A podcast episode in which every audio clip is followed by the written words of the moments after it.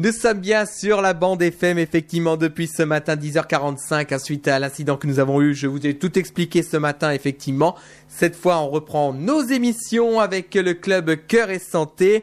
Et je laisse la parole à Edwige, à Ludovic, au docteur Vauduit et à notre invité. Bonsoir à tous et surtout, meilleurs vœux pour 2020 puisque c'est la première fois qu'on se voit en condition d'émission. Oui, merci, Nicolas. Bonsoir à toutes et à tous. Euh, bonsoir docteur Vauduit. Bonsoir Edwige. Oui. Bonsoir, euh, Ludovic. Bah oui, Ludovic. Bonsoir. Et bonsoir à notre invité, euh, Philippe Berthet. Bonsoir à tous. Euh, Oui, bonsoir. Nicolas. Bonsoir, Bonsoir. euh, bon- bonsoir Nicolas. Et euh, oui, c'est vrai, on va souhaiter euh, la bonne année à tous nos auditeurs et auditrices euh, de Radio Pisalène euh, qui nous écoutent. Une bonne santé euh, euh, pour euh, pour vous aussi tout au long de l'année. Alors. Le thème euh, de euh, cette euh, de cette soirée, le thème c'est l'hypnose avec Monsieur Philippe Berthet, hypnothérapeute. C'est exact. Parfait. Alors, vous allez vous présenter, euh, docteur ou euh, monsieur, comment que Alors pas docteur puisque je ne suis pas du tout Du docteur, tout donc docteur. euh, sinon ça risque de mettre certaines personnes en colère. Je ne suis qu'hypnothérapeute, euh, pas de compétences médicales. Donc, euh, Philippe Berthet, Voilà, c'est très bien comme ça. tout simplement. Alors effectivement, hypnothérapeute depuis euh, maintenant 5 ans à Compiègne, où j'exerce dans, dans mon cabinet, euh, dans le centre de Compiègne. Euh, comme vous l'avez compris, euh, hypnothérapeute uniquement depuis euh, quelques années, puisque ça n'est pas mon premier métier. hein. J'ai exercé une autre activité dans une belle entreprise compagnie aérienne, Air France, pendant 30 ans. Et puis à un moment, changement de direction, changement de voie, changement de parcours, et puis comme il est toujours possible de de faire d'autres métiers dans une vie, et bien voilà, c'était une belle opportunité de se former à quelque chose de totalement différent, peut-être pas si différent que ça, puisque avant tout, il faut écouter euh, les personnes qui sont en face de, nous. Donc, euh, finalement, il y a quelque chose qui peut ressembler, peut-être. Et puis, euh, peut-être aussi un hasard. Euh, peut peut-être commencer cette émission par une petite anecdote. Qu'est-ce qui m'a amené à l'hypnose? Comme beaucoup de personnes, je me bats contre mon poids. Tout le temps. Dès que je vois un carré de chocolat, je prends du poids, j'y peux rien. C'est comme ça. Et puis un jour, un peu fatigué de voir les diététiciennes sans parvenir à perdre du poids, en discutant avec une de mes collaboratrices, me dit Ben, Mon beau-frère est médecin et hypnothérapeute, tu devrais essayer, tu devrais le consulter. Donc je prends rendez-vous avec euh, ce docteur euh, et puis me voilà parti pour une toute première expérience d'hypnose. J'arrive dans son cabinet, un petit peu intimidé quand même, je dois dire, c'est la première fois. Je connaissais pas grand-chose de l'hypnose. Et puis la séance euh, se déroule plutôt bien. Je dois avouer que j'étais assez intrigué. Euh, le docteur, en l'occurrence, hypnothérapeute, me racontait une histoire un peu particulière, un peu bizarre. Euh, Je devais rentrer dans mon propre corps, aller faire des nœuds autour de mon ventre. Enfin, un truc, je comprenais pas bien ce qui se passait. C'était quand même euh, quelque chose d'assez bizarre pour moi. Et puis, la sensation à la fin de la séance que finalement il ne s'était pas passé grand-chose. Je repars donc avec euh, deux certitudes, celle de ne pas avoir perdu un gramme et celle d'avoir perdu 80 euros. Ça c'était certain et c'était ma conviction première. Donc euh, je reprends le chemin du retour et puis euh, convaincu que cela n'avait absolument pas fonctionné, euh, je repars sur le chemin de ma diététicienne semaine après semaine et puis un jour elle me dit mais enfin je suis quand même très surpris vous perdez beaucoup de poids, vous me dites que vous n'avez jamais faim, et effectivement, euh, c'est là que le lien s'était fait, c'est que cette séance était euh, extraordinairement bien déroulée, puisque je n'avais plus de problème d'appétit, je ne grignotais plus, je, et effectivement, je, je, perdais ce poids assez facilement, etc. Donc, finalement, la première expérience, sans que je m'en sois particulièrement aperçu, a plutôt bien fonctionné, ça a été finalement la première chose qui m'a intrigué, et j'en suis resté là dans un premier temps. Et puis ensuite, j'ai quand même euh, cherché à lire quelques ouvrages en me disant bah voilà il y a quand même quelque chose qui s'est passé euh, comment ça marche c'est bizarre euh, il m'a raconté une histoire bizarre à laquelle j'ai absolument rien compris euh, bon et puis je suis allé un petit peu plus loin dans ma démarche j'ai décidé de faire un stage d'auto-hypnose on en parlera certainement au cours de la soirée Oui. un stage d'auto-hypnose à Paris auprès d'un organisme qui s'appelle, on peut citer euh, les organismes, il n'y a pas de problème, l'Arche, hein, euh, donc l'Arche qui est une école assez, euh, assez euh, sérieuse, professionnelle à Paris. Euh, L'Arche, c'est euh, l'Académie de recherche et de connaissances sur l'hypnose ericksonienne. Et je fais un stage d'auto-hypnose. Et puis là, je découvre quelque chose de totalement différent, c'est-à-dire la capacité à être attentif à ce qui se passe dans son corps. C'est-à-dire être à l'écoute de son corps, être à l'écoute de tous ces petits messages que finalement au quotidien nous recevons, mais que nous ignorons totalement. euh, des choses très simples. J'ai mal dans le coude, euh, bah ouais, j'ai mal dans le coude, et puis euh, les gens vont plutôt aller prendre directement un médicament, mais sans se poser la question de savoir pourquoi, comment. Et puis, ces stages d'auto-hypnose m'ont beaucoup intrigué. Et, lorsque bah, j'ai pris la décision de, quitter cette euh, belle entreprise qui était Air France, j'insiste parce que j'ai beaucoup aimé, euh, à ce moment-là, je décide de me professionnaliser. Donc, je suis parti en formation, euh, longue formation, toujours auprès de l'Arche. Et puis, ben, à un moment, j'ai décidé de m'installer, de passer de l'autre côté et de pouvoir apporter... cette technique particulièrement intéressante, séduisante, dont on parlera, j'imagine, toute la soirée. Voilà un petit peu le début de l'histoire.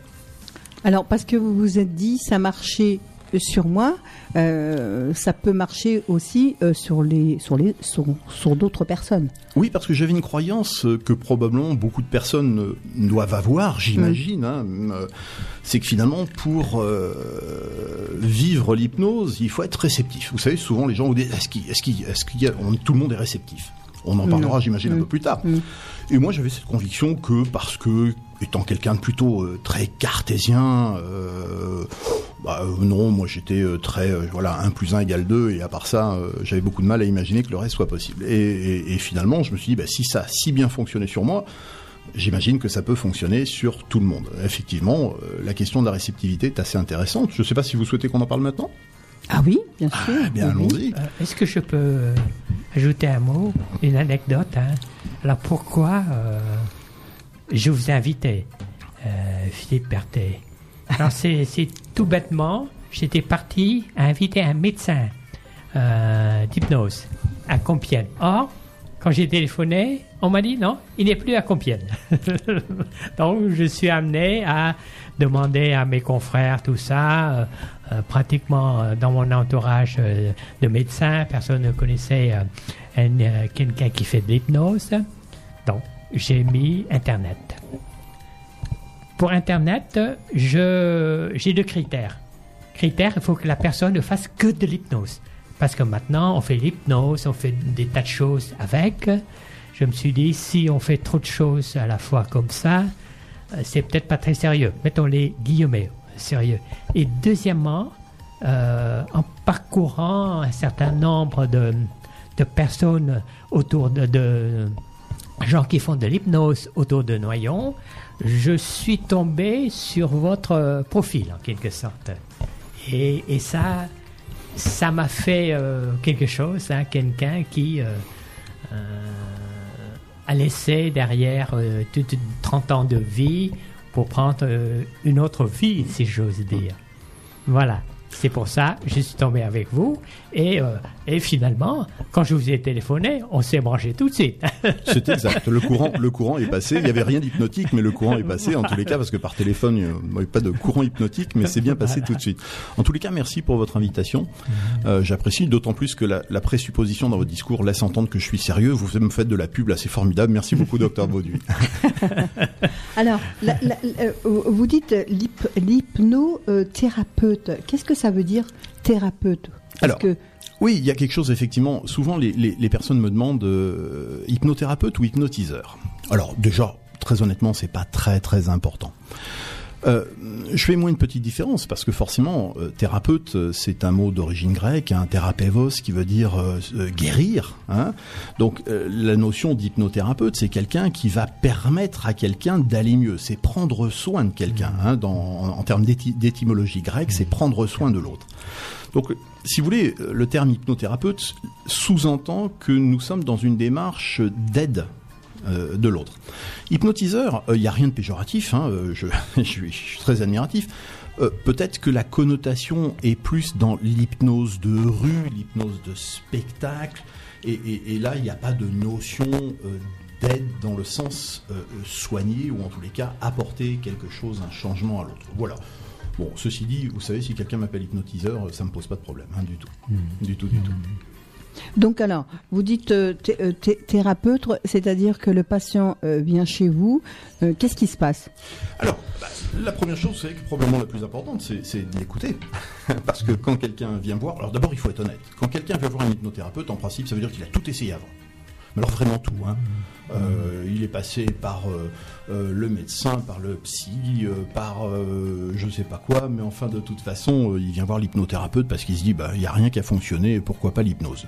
Et puis il y a une, en ce moment, il y a quand même une espèce de mode autour de l'hypnose, il faut bien l'admettre, grâce au spectacle que l'on peut voir à la télévision, même Mesmer, hein, tout le monde a pu as- assister à un de ces, spectacles, soit privés, soit soit télévisés. Euh, donc il y a- il y, a un effet de mode qui forcément amène les gens à se tourner vers l'hypnose.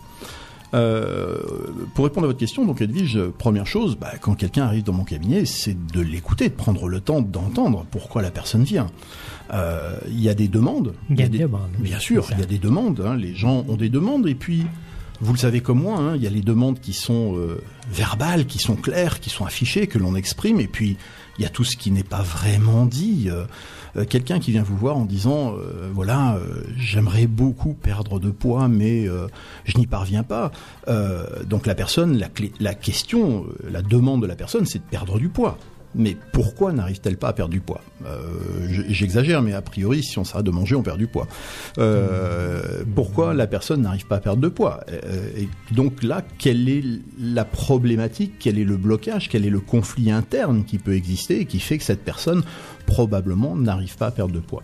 Donc vraiment, la première chose, c'est écouter, vraiment écouter. Alors, chaque patient a son cas.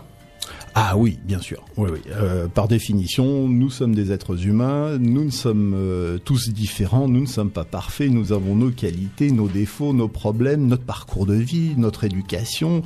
Euh, nous avons tous des choses qui nous appartiennent, qui nous sont très personnelles. Et bien sûr, l'approche en hypnose est, est vraiment quelque chose de totalement individualisé. Et est-ce que, euh, pour reprendre un peu votre expérience, est-ce que quand les gens viennent vous voir, euh, en sortant, ils peuvent aussi nous dire euh, ça n'a pas marché? Est-ce que, est-ce que vous, vous savez leur expliquer justement ce que vous avez vécu ça justement avec un médecin il y a, il y a quelques années avant? Alors, effecti- effectivement, vous avez raison, euh, Ludovic, c'est que euh, si quelqu'un me dit j'ai la sensation qu'il s'est rien passé, je vais pas lui dire euh, c'est pas vrai, je l'ai vécu et vous avez raison de me le faire remarquer. Donc si ça m'est arrivé, ça arrive à d'autres personnes. Et j'ai des clients qui me disent mais j'ai la sensation qu'il s'est rien passé. Alors, c'est c'est difficile. Sinon, de, je peux évidemment leur expliquer ma propre expérience, mais c'est pas vraiment ça qui est intéressant. Mais c'est de leur dire que l'hypnose est quelque chose qui va euh, s'alimenter, qui va grandir. Vous savez, en fait, on, on, on reconstruit un mécanisme. Quand vous n'allez pas bien, c'est un mécanisme qui s'est construit.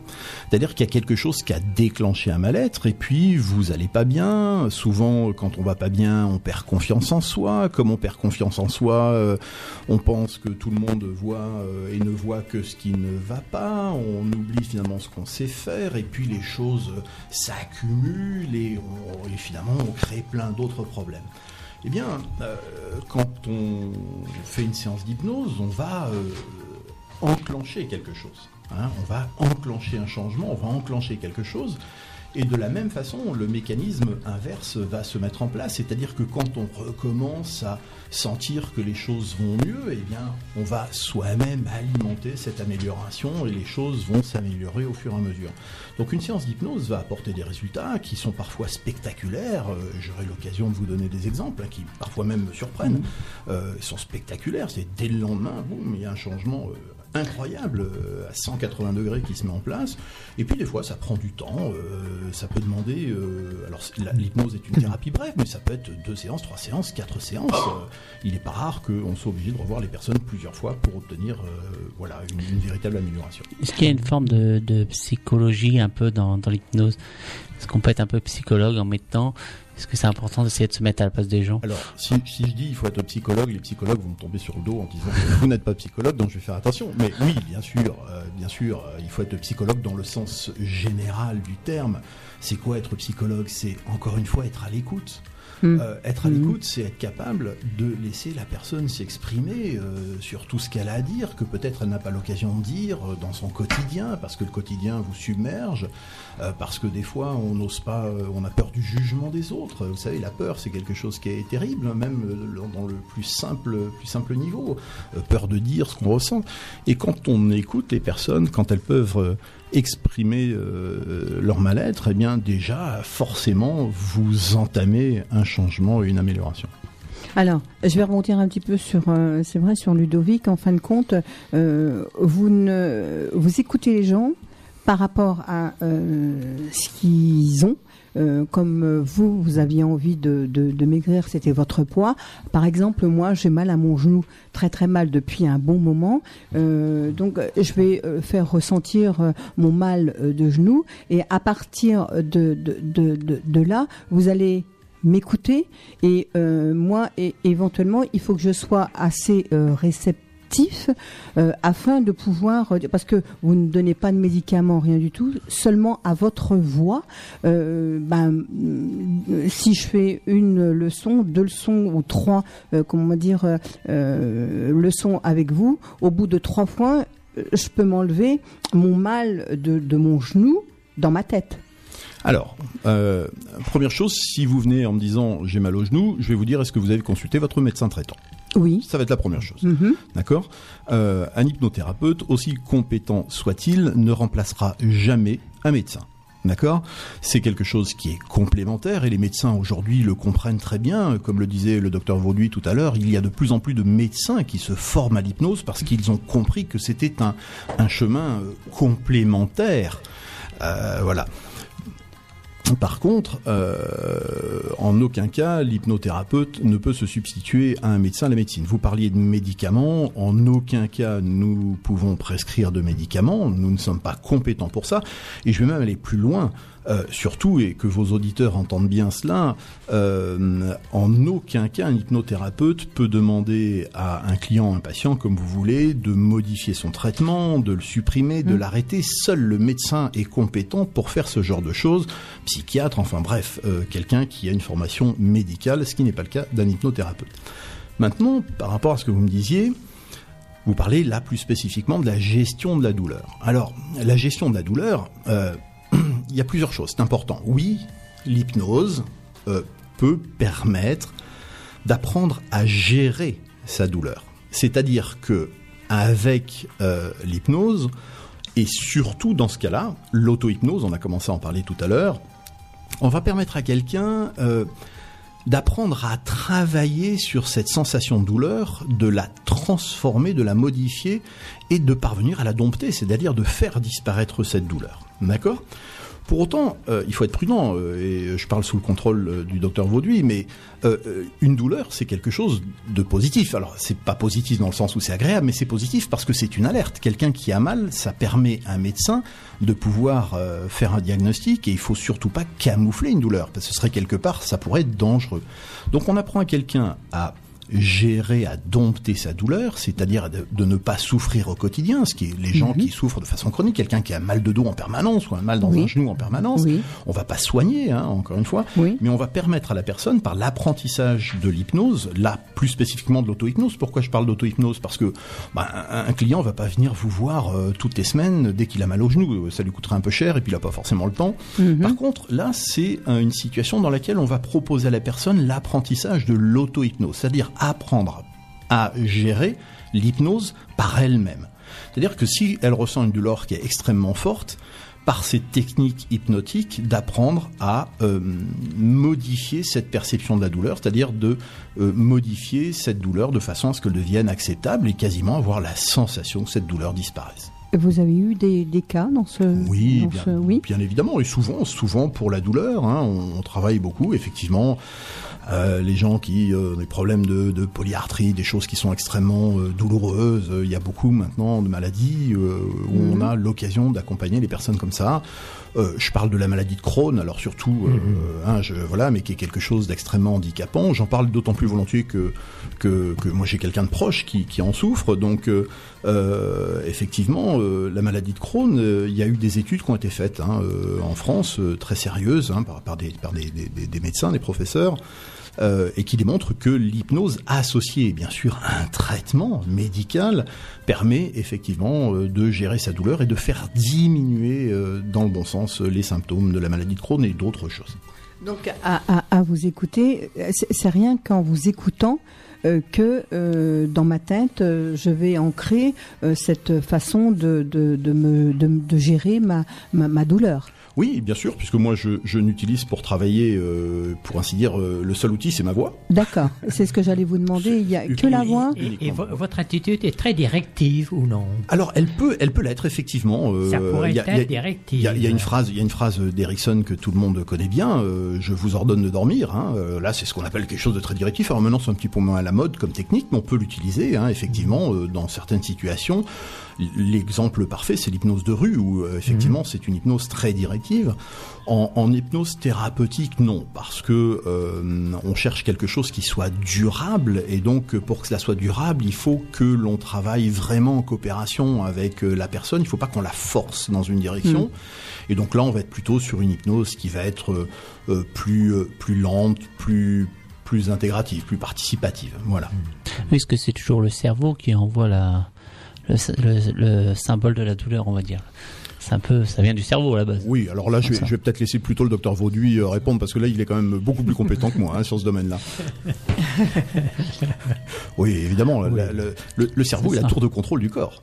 Le cerveau est la tour de contrôle du corps, c'est bien évident. Euh, euh, c'est- alors, comme on dit, c'est le cerveau et c'est là où vous intervenez, euh, euh, l'hypnothérapeute, euh, vous, vous parlez à votre patient et c'est votre voix. Alors, euh, euh, c'est vrai qu'il faut quand même avoir une voix posée, une voix à laquelle où euh, ben moi je dois vous écouter et euh, faire rentrer dans mon dans mon cerveau, dans mon corps euh, justement cette façon de dire oui j'ai envie de j'ai envie de guérir, j'ai j'ai envie de de soulager. C'est pas guérir, c'est soulager ma souffrance. Oui, alors bon, en principe, j'imagine que quand quelqu'un vient consulter un hypnothérapeute, par exemple, c'est qu'elle a vraiment envie d'obtenir un changement parce qu'elle est confrontée à quelque chose de pénible, de douloureux, que ça soit euh, physique ou que ça soit bien sûr euh, euh, sur le plan des émotions psychologiques.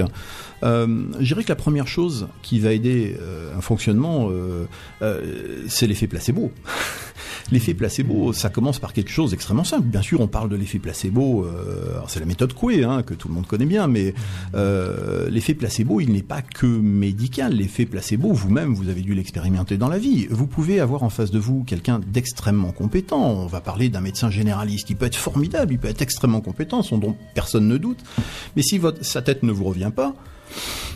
euh, je suis pas certain que vous allez bien guérir. Ok Et inversement, euh, peut-être qu'il sera un peu moins bon, mais si vous trouvez qu'il vous écoute, qu'il est euh, dans l'empathie, qu'il est très attentif à ce que vous lui dites, qu'il prend soin de vous quelque part dans son comportement, dans son regard, ce que moi je fais et j'essaie de faire, euh, j'espère du mieux possible au quotidien, eh bien euh, l'effet placebo fonctionne très bien. Donc pour répondre à votre question, Edwige, jouer la première chose, la plus importante, bien sûr, la voix, cela va de soi, mais au-delà de la voix, euh, l'écoute, le regard, être attentif aux signaux, euh, euh, les phrases qui sont euh, clairement prononcées, mais les signaux, vous savez, quand j'ai quelqu'un qui s'installe sur une chaise, qui met ses jambes quasiment à 90 degrés pliées sous la chaise, les mains retournées sur elles-mêmes, etc., ce sont des petites choses que j'observe. Je vais pas en tirer des conclusions hâtives, mais forcément, je suis attentif à tous ces signaux-là, de façon à essayer après d'aller dans la bonne direction. Alors, vous faites euh, aussi, euh, que, vous faites euh, que dans votre cabinet ou alors est-ce que vous faites, par exemple, à l'antenne directe, une, une auditrice qui nous appelle par votre voix, vous pouvez éventuellement. Je, je- je sais que ça se fait. Je sais que ça se fait. Euh, je ne le fais pas moi. Je suis pas. Je fais pas. Je suis pas du tout, du tout, du Mm. tout, tout, du tout euh, convaincu de cette pratique. Alors là, je vais peut-être me mettre, euh, pardon, euh, s'il y a des confrères qui m'écoutent, je vais peut-être me mettre des personnes à dos, j'en sais rien. Je suis pas convaincu. Vous savez, moi, j'ai besoin de voir la personne qui est en face de moi. J'ai besoin de voir, j'ai besoin d'échanger, j'ai besoin de voir ses réactions, j'ai besoin de voir son regard, j'ai besoin de voir ses yeux. Vous savez, quelqu'un qui va tourner les yeux d'une telle ou d'une telle façon, ça veut dire quelque chose. Hein, c'est Mm. pas un hasard. hein, Il y, a, il y a des techniques. Hein, moi, j'ai fait des formations là-dessus. Euh, L'attitude veut dire beaucoup de choses. Euh, quand vous dites quelque chose à quelqu'un et que vous le voyez changer euh, subitement Mm. euh, de visage, c'est que vous avez mis le doigt sur quelque chose. Au téléphone, vous le voyez pas ça. Mm. D'accord? La tonalité, des fois, euh, Alors là, il faut être. euh, de la réponse, Oui, euh, oui, je suis pour d'accord. certains. Bien sûr, mais Oui, là il faut être expert quand même. hein. Il, faut, il faut- il faut être comme là à Radio Puisalène, avoir euh, un gros casque sur les oreilles. Si les, si les auditeurs ne savent pas, puisque moi c'est la première fois que je viens dans une radio, j'ai un énorme casque sur les oreilles, un énorme micro devant, donc on entend. Non, c'est le docteur. Baudy qui a le gros micro, le beau Le gros tout neuf, c'est micro, vrai qu'il le est tout énorme. neuf. hein. Il est énorme, il est énorme. Je suis un peu jaloux parce que finalement c'est moi l'invité, Oui. j'ai pas, pas le plus Ah, beau micro. c'est vrai.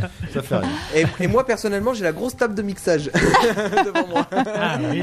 Alors justement, bah tiens, on en parle. On va se marquer une petite pause hein, euh, On fait une pour petite euh, pause, les oui. auditeurs. Une petite pause. euh, on donc ensuite on rappelle reviendra. euh, le numéro le de numéro de téléphone. téléphone. deux Le 03 44 75 30 00 voilà 03 44 75 30 00 si vous voulez intervenir à l'antenne pour poser des questions. Il n'y a aucun problème de toute manière, euh, l'anonymat est complètement assuré, euh, il n'y a euh, pas de souci là-dessus. Eh ben on va écouter dans un instant Angelina avec C'est si beau ici, suivi du tout dernier Najwa Belizel avec euh, Mais juste avant, on va écouter effectivement la bande-annonce de la marche nordique. À tout de suite avec le Club Cœur et Santé. Sous l'égide de la Fédération française de cardiologie, le club Cœur et Santé de Noyon vous propose des activités physiques adaptées telles que la marche urbaine, le buggy pop, la marche nordique, la gym douce et le zen dans la nature, ainsi que des ateliers diététiques animés par une équipe de diététiciennes. Pour plus de renseignements, merci d'appeler le 06 81 30 50 47, le 06 81 30 50 47. En plein centre de la Picardie, puis à l'NFM.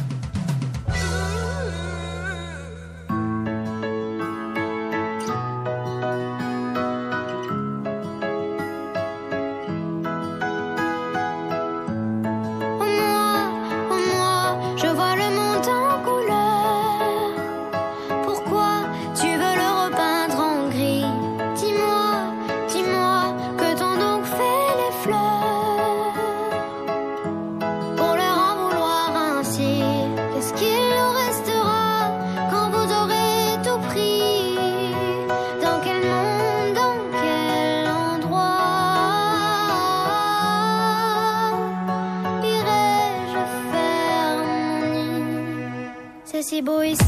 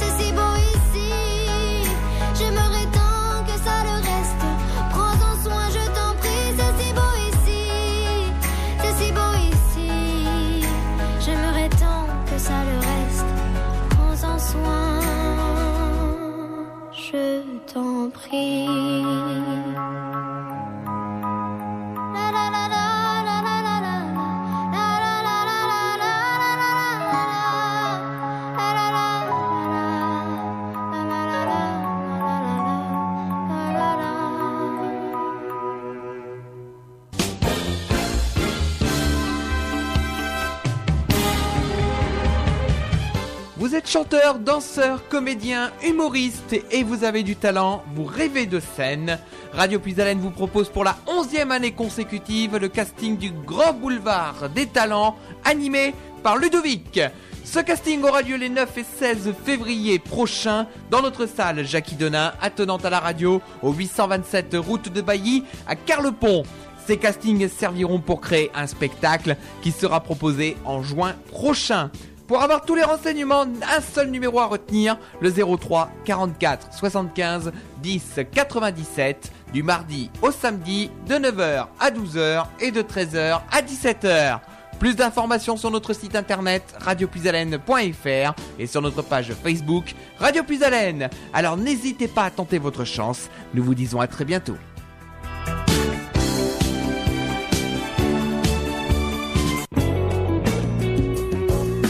La Picardie, une région qui bouge avec Puisalène FM.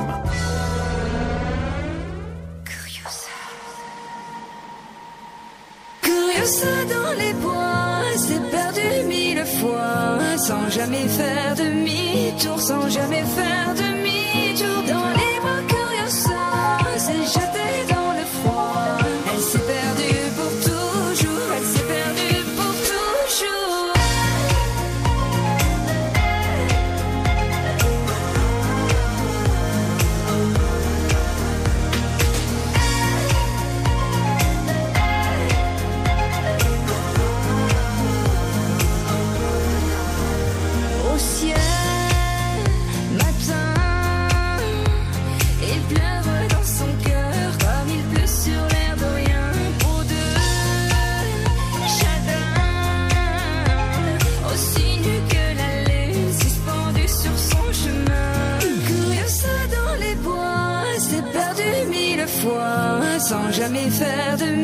demi-tour, sans jamais faire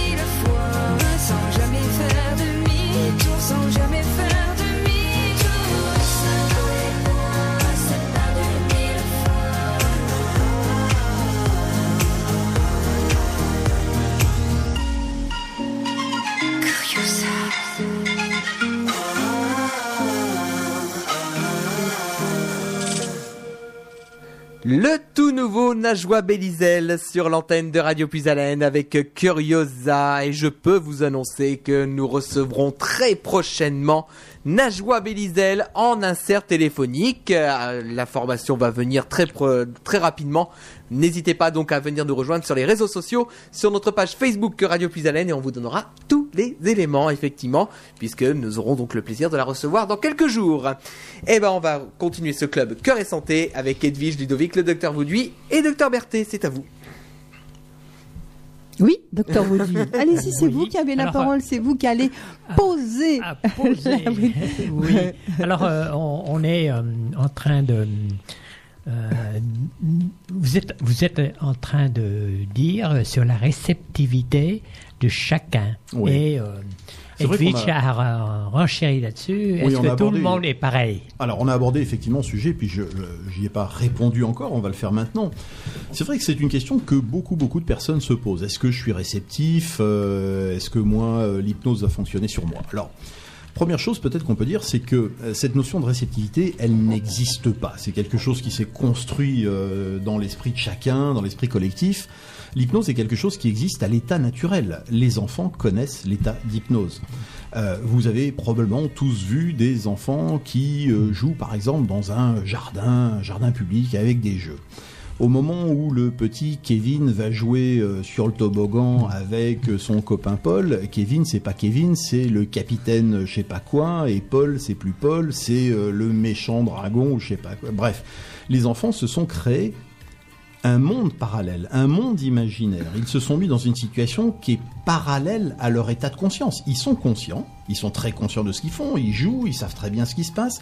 Pour autant, ils se sont installés un petit peu à côté de cet état de conscience. Ils se sont construits un monde imaginaire, une histoire, quelque chose. Voilà. Et, et quelque part, ils se sont construits un état d'hypnose. Et d'ailleurs, pour preuve, c'est que si vous avez euh, le père ou la mère qui appelle Kevin, Kevin, Kevin, mais enfin Kevin, tu ne m'entends pas. Mais non, Kevin, il, il, vous a pas entendu, madame. Ne criez pas, c'est normal, il n'était pas là. Et vous, dans son histoire imaginaire, dans son monde imaginaire, sa maman, elle est pas là. Ou alors, ça aurait été la princesse euh, Leila, ou je sais pas quoi. La princesse Leila, c'est de ma génération. Hein. C'était un petit peu vieux. Mais euh, bref, non, effectivement, il était dans un monde parallèle. Donc, l'état d'hypnose est quelque chose qui existe naturellement.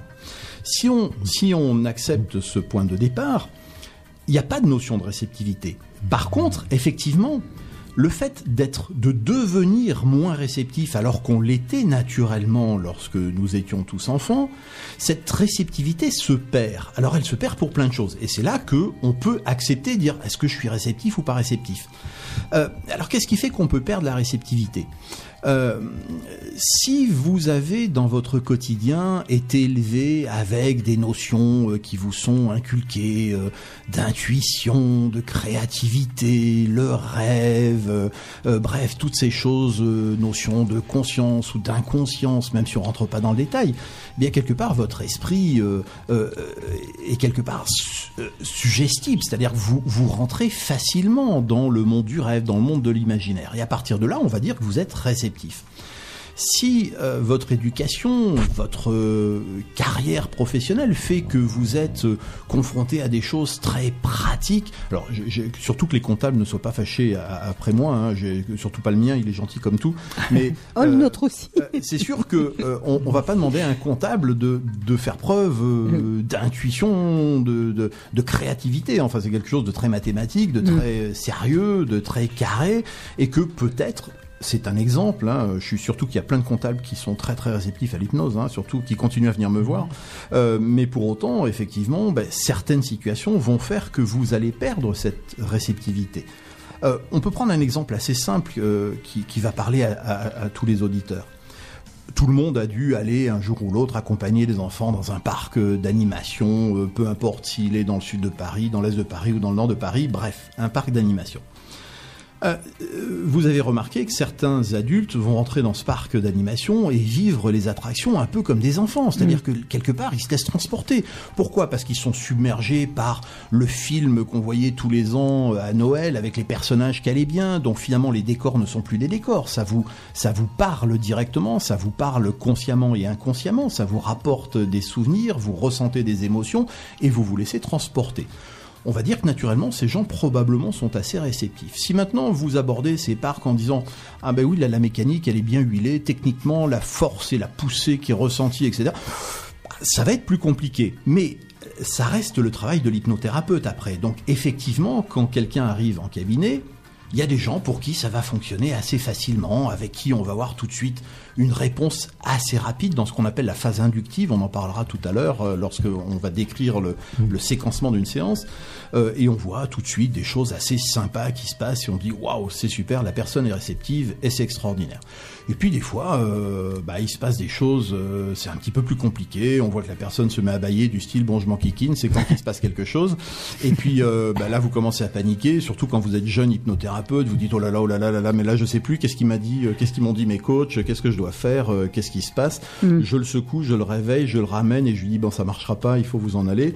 Bon et puis après on s'aperçoit très très vite, ça demande un petit peu plus de travail euh, de la part de l'hypnothérapeute, ça va être une démarche qui va être plus longue, euh, il faudra beaucoup plus travailler sur des suggestions indirectes, on en parlera là aussi j'imagine, mais finalement on arrive à des résultats qui sont souvent très surprenants.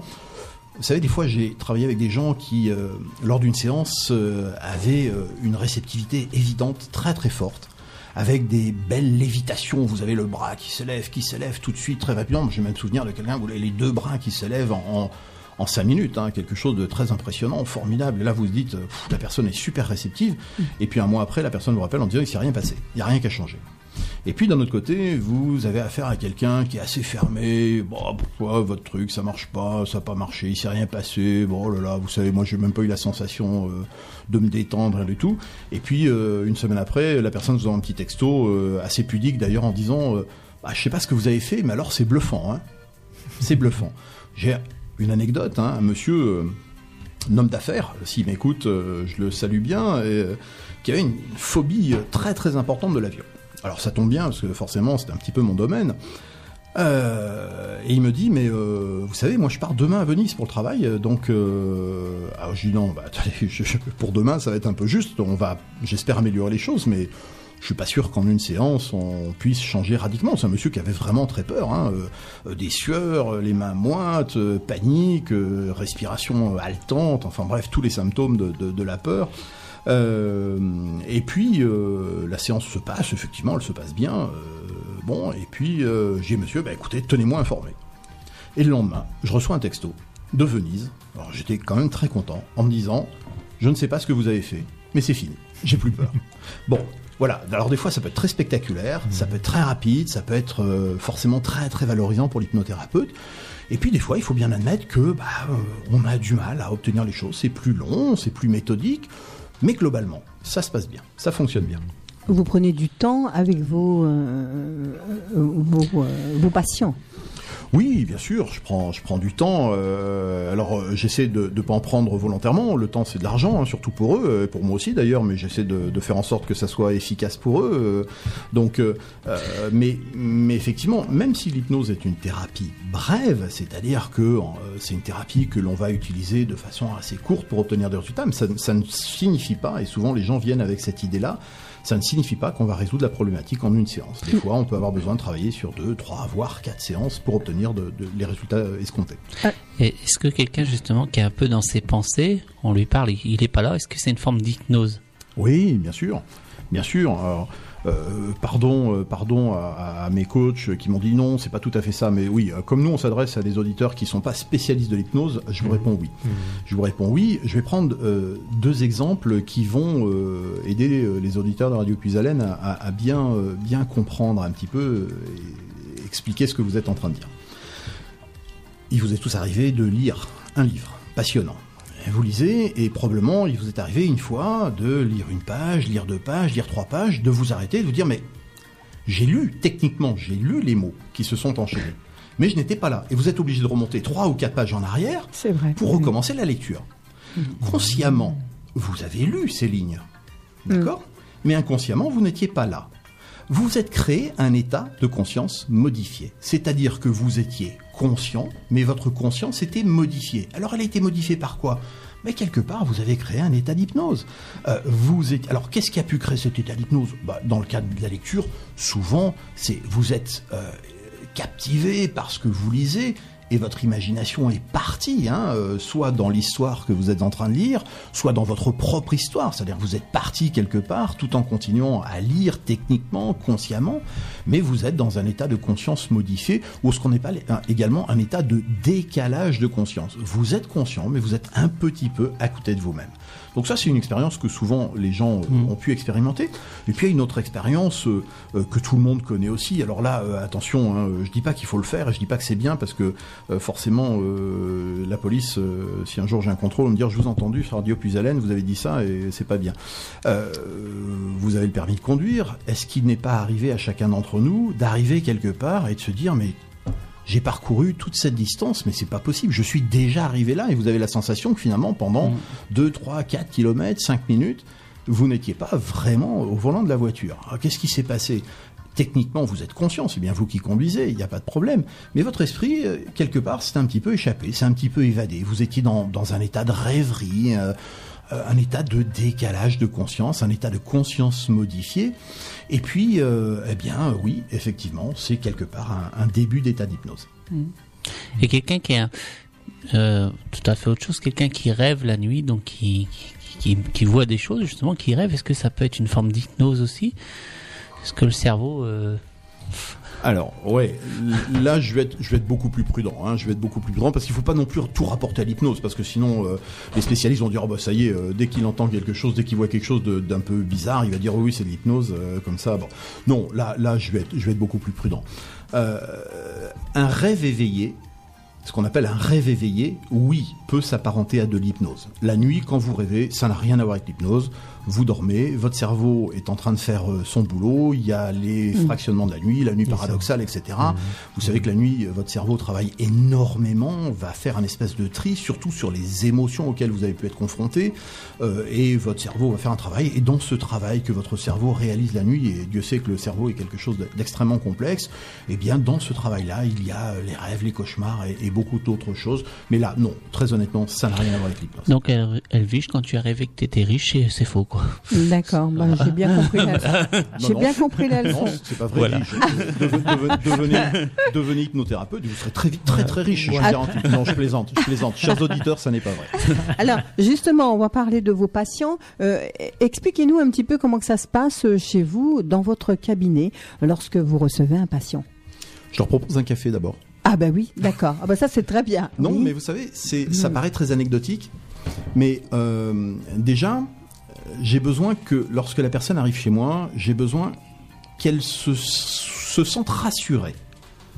Alors le cabinet que je partage avec, euh, alors je vais lui faire un petit clin d'œil, hein, euh, que je partage avec un ostéopathe, Monsieur Brasseur, qui est un gen- gentil garçon, jeune, plein de talent, très professionnel. Donc comme ça, il va être content parce que je sais qu'il m'écoute. Salut Jérémy. Euh, alors, Bonjour Jérémy. Ouais, voilà. Il dit, oh, tu me fais de la pub, hein, tu parles de moi. Voilà, c'est fait, Jérémy. Euh, j'ai besoin que mes clients soient rassurés. Alors comment? Pas de façon factice. J'ai besoin qu'ils soient rassurés et comment j'essaie de faire ça? Vous savez, offrir un café à quelqu'un, ça veut dire que déjà j'ai du temps à vous donner. Oui. J'enchaîne pas. Je suis pas pressé par le temps. Mes créneaux, ils font 1h30. J'ai 1h30 à donner à mes clients. OK?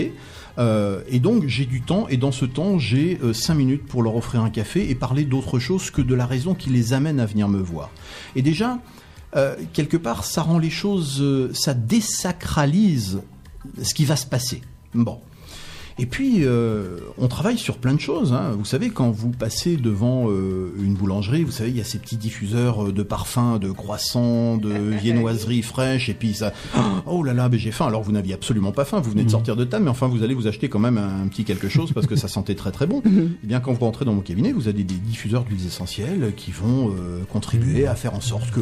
bah, vous savez, quand vous rentrez dans un endroit où ça sent bon, c'est déjà plus agréable que vous, quand vous rentrez dans un endroit où... Voilà, bon, bref.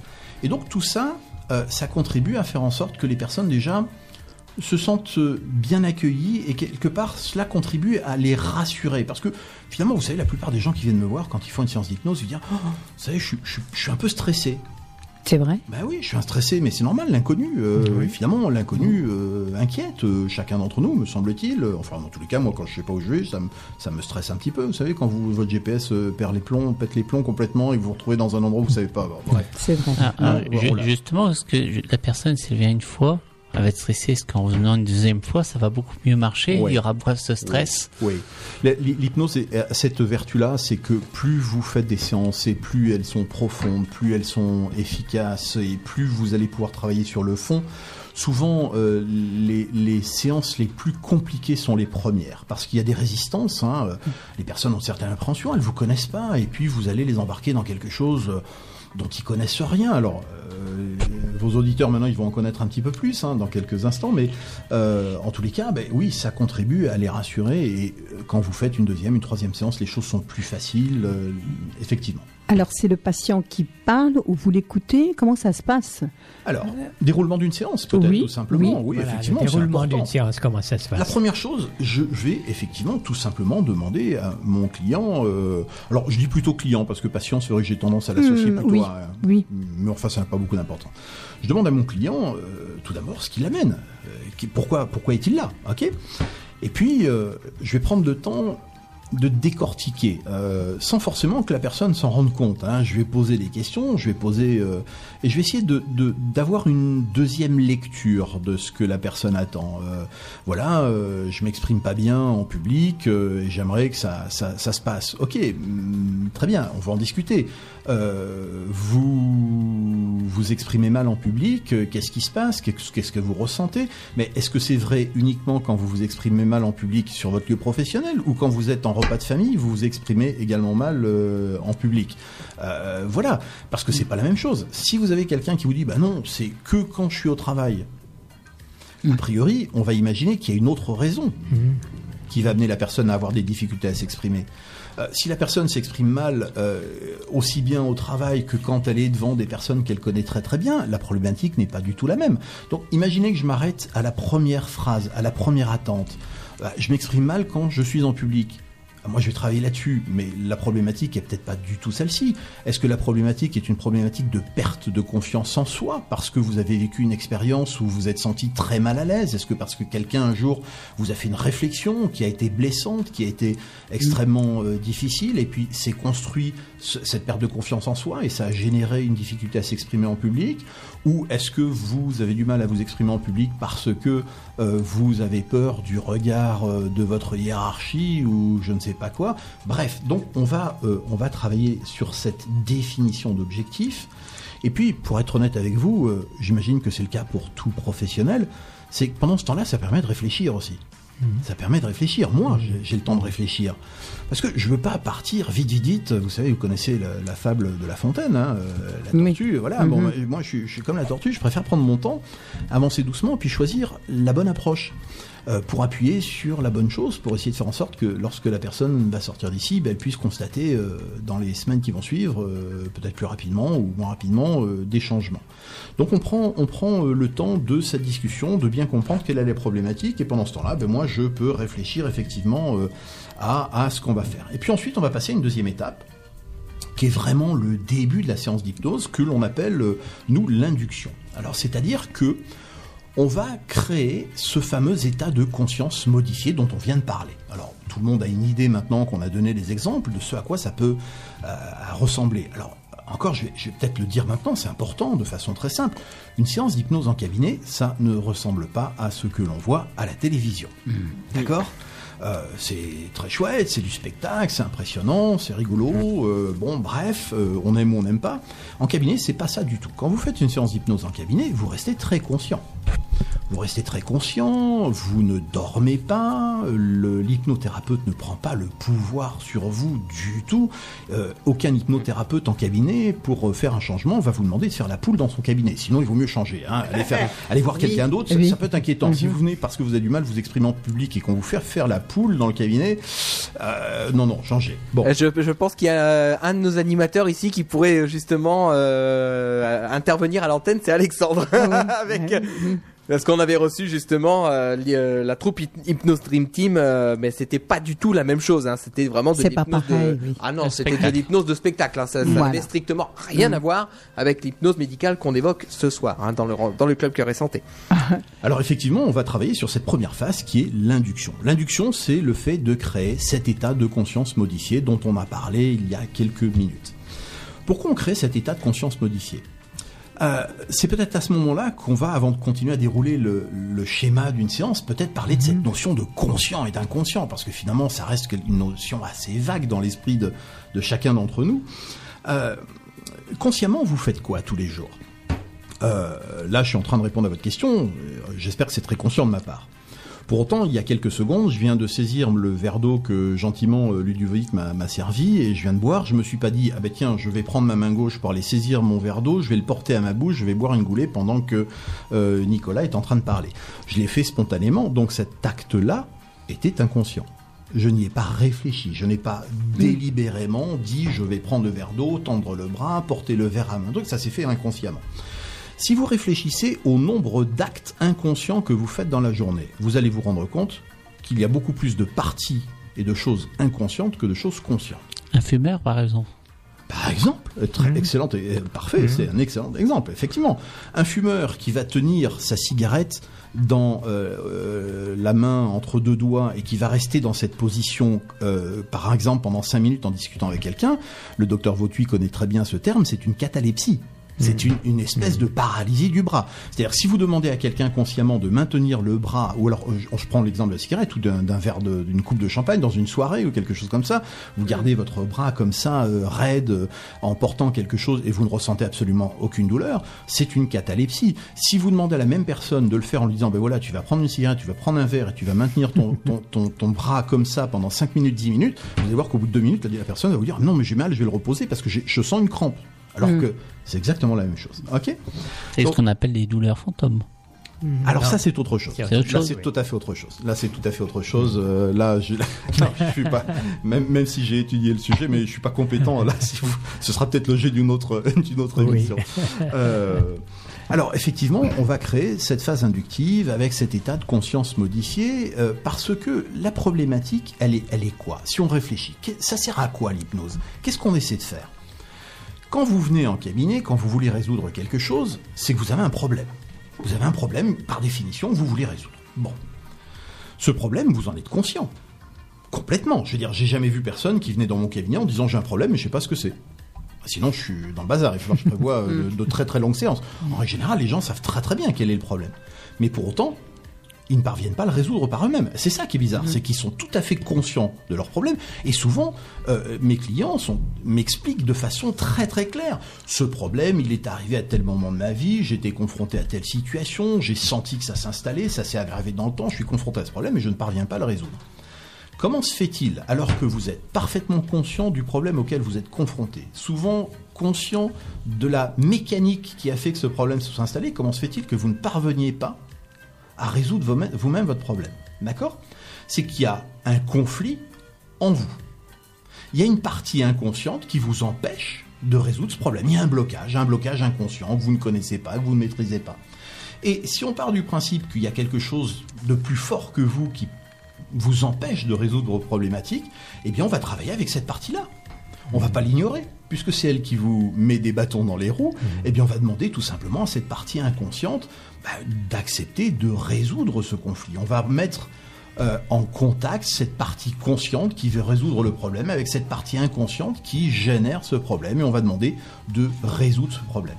Quand on crée cette fameuse phase d'induction et cet état de conscience modifié, eh bien, on permet tout simplement de dialoguer avec cette partie inconsciente. On permet tout simplement à l'hypnothérapeute d'être dans une situation favorable pour solliciter cette partie inconsciente et pour lui demander, dans une phase suivante de la séance, qui est le, le protocole hein, sur lequel on va travailler, on va demander à cette partie inconsciente et à la partie consciente, finalement, de, je simplifie hein, pour les auditeurs, parce que là je sens que je commence à devenir un peu technique, mais on va demander à ces deux parties tout simplement de se réconcilier hein, puisqu'on on est bien sur une opposition, sur un conflit, et on va demander à ces parties de, de se réconcilier.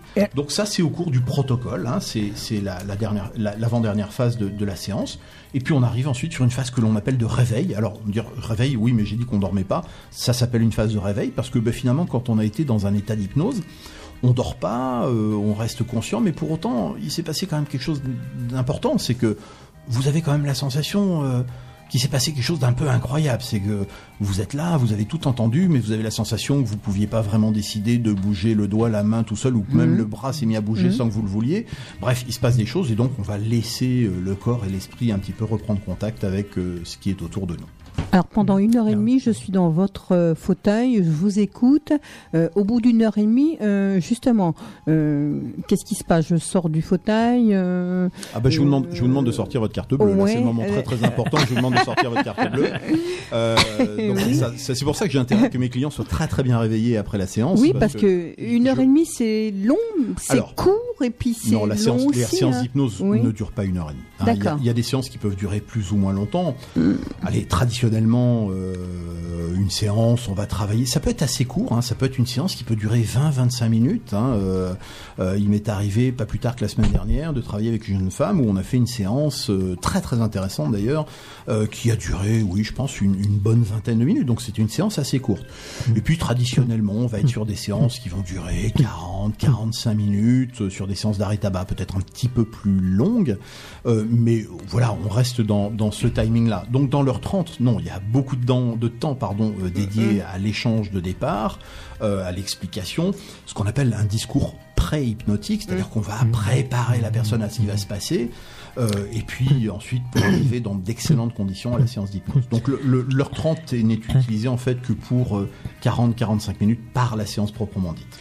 Et- Donc, à aucun moment de, de votre hum, consultation, euh, la personne est en état de, euh, de sommeil comme on voit à la télévision, tout ça, non Non, on- alors on, on peut euh, on, on peut parler d'état de sommeil dans le sens de décalage de conscience. Euh, vous savez, dans l'exemple que j'ai pris où on est en train de, de, de, de lire son livre et où finalement on lit plus, est-ce que quelque part on n'est pas un peu en état de rêverie? Et si on parle de rêverie, on peut parler de sommeil, mais c'est pas un état de sommeil comme lorsque la nuit vous vous mettez dans votre lit la tête sur l'oreiller. Non, non, il n'y a pas d'état de sommeil pour répondre clairement à votre question. Non. Non, non. Alors, lorsque euh, je sors de votre cabinet, vous êtes euh, euh, dans, le, dans, dans, dans la mesure de me dire, euh, ça y est, on fait une deuxième séance, ou alors vous avez terminé, qu'avez-vous ressenti? Euh, alors, euh, je vends pas de carte de fidélité à mes clients, donc non, je peux pas le dire à ce moment-là. Je peux pas le dire. Euh, la première chose, c'est qu'on va donner le temps à- aux clients de voir ce qui se passe.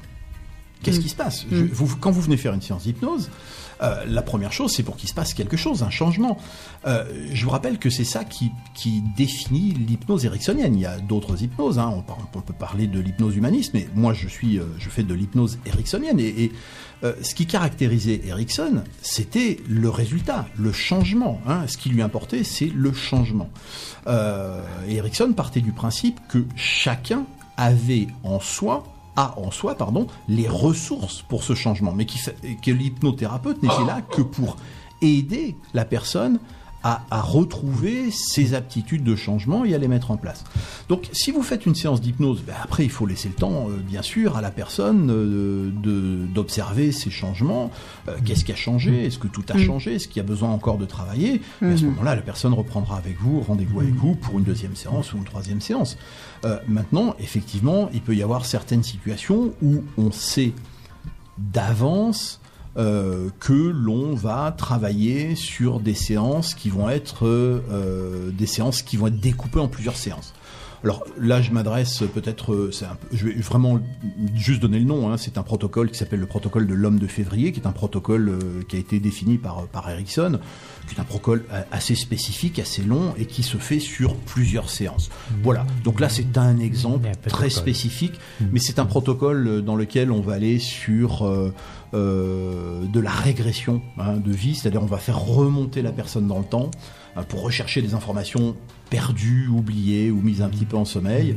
Et là, ce sont des choses qui se font en plusieurs étapes. Ce sont des, des- des protocoles assez lourds avec des hypnoses assez profondes. Euh, et là, effectivement, on sait qu'on aura besoin de plusieurs séances dès le début. Donc, vous avez dit qu'il y a di- différents types d'hypnose. Hypnose ericksonienne et, et- et hypnose humaniste. Oui. Est-ce qu'il y a peut-être d'autres écoles hein, moi, je- Oui, il y y y a- plusieurs Et- écoles. Et chaque école a des techniques particulières. Alors, Euh, on va pas parler de techniques particulières parce que par exemple l'induction, bah, ce sont des techniques qui sont les mêmes, c'est-à-dire qu'on va travailler par exemple sur des focalisations, sur euh, euh, on va euh, perturber l'essence de la personne de façon à, à la, à la- à la plonger plus rapidement dans cet état de, de conscience modifié.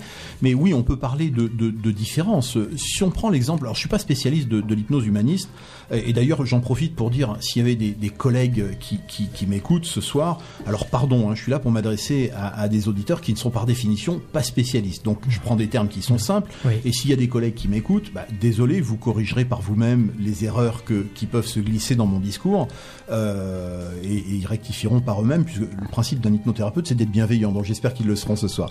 Alors, Euh, pour répondre juste Huma- humaniste, c'est quoi C'est humain. voilà. Alors non, l'hypnose humaniste, c'est, euh, elle est. Alors là, je suis pas spécialiste, mais bon, je, je vais parler de ce que je connais un petit peu quand même. Sur l'hypnose humaniste, qu'est-ce qui change principalement par rapport à l'hypnose ericksonienne, c'est que l'hypnose humaniste euh, part du principe que l'on va travailler plutôt sur l'hyperconscient que sur l'inconscient. Ce qui caractérise l'hypnose ericksonienne. C'est-à-dire que un hypnotiseur qui travaille avec l'hypnose ericksonienne, ce qui est mon cas, je vais travailler énormément avec votre partie inconsciente. C'est-à-dire là où il y a la résistance, le conflit. Euh, l'hypnose humaniste va au contraire travailler sur l'hyperconscience. Et donc on va travailler beaucoup euh, sur tout ce qui est euh, symbolique. Ok, donc on est sur une approche euh, euh, vraiment différente. Les techniques de base restent les mêmes, mais l'approche est totalement différente. Dans l'hypnose ericksonienne, il y a il y a de la symbolique, mais pas du tout comme dans l'hypnose humaniste. Donc c'est probablement euh, ce qui va différencier ces deux types d'approches. Et finalement, pour, euh, pour, le, pour le client, comme vous dites, euh, c'est le résultat qui compte. Oui, bien sûr, pour le client, c'est le résultat qui compte. Moi, j'aurais tendance à dire qu'est-ce qui est important pour le client? La plupart des, des personnes qui viennent nous voir, elles n'ont jamais eu recours à l'hypnose. Elles ont entendu parler, elles ont quelqu'un qui, souvent, oh, j'ai quelqu'un qui, je connais quelqu'un qui a arrêté de fumer, donc voilà. Bon, moi j'aurais tendance à dire qu'est-ce qui est important? Euh, euh, L'hypnose est quelque chose aujourd'hui qui n'est pas réglementé. Et on le regrette, hein, euh, tous les hypnothérapeutes euh, sérieux le regrettent. Il y a des, des, des, euh, associations aujourd'hui, des syndicats. hein. il y a le syndicat national des hypnothérapeutes et puis il y a le syndicat des métiers de l'hypnose auquel moi je suis rattaché, euh, qui sont deux euh, groupements qui participent avec l'État, avec les professionnels euh, de la médecine, etc., de faire en sorte que l'hypnose devienne réglementée. C'est-à-dire qu'on puisse pas faire tout et n'importe quoi. Oui. Alors, ça amène quoi? J'aurais tendance à dire eh ben, aux clients euh, futurs qui ne connaissent pas encore d'hypnothérapeute, allez sur leur site internet, regardez euh, où, où s'est formé l'hypnothérapeute? Euh, si l'hypnothérapeute n'a rien à cacher, il va dire ben voilà, moi j'ai fait cette formation dans telle école. Et vous allez sur internet, vous allez voir euh, ce que c'est cette école. Vous pouvez vous renseigner, prenez le temps, tout simplement. Vous n'êtes pas à quelques jours près. Voyez un petit peu les commentaires. Alors je sais bien qu'on peut toujours inventer des commentaires, mais entre un commentaire inventé de client puis un commentaire sincèrement écrit, on sent la différence. Voilà, prenez le temps de regarder le site, peut-être de prendre un contact. euh, voilà, vous précipitez pas.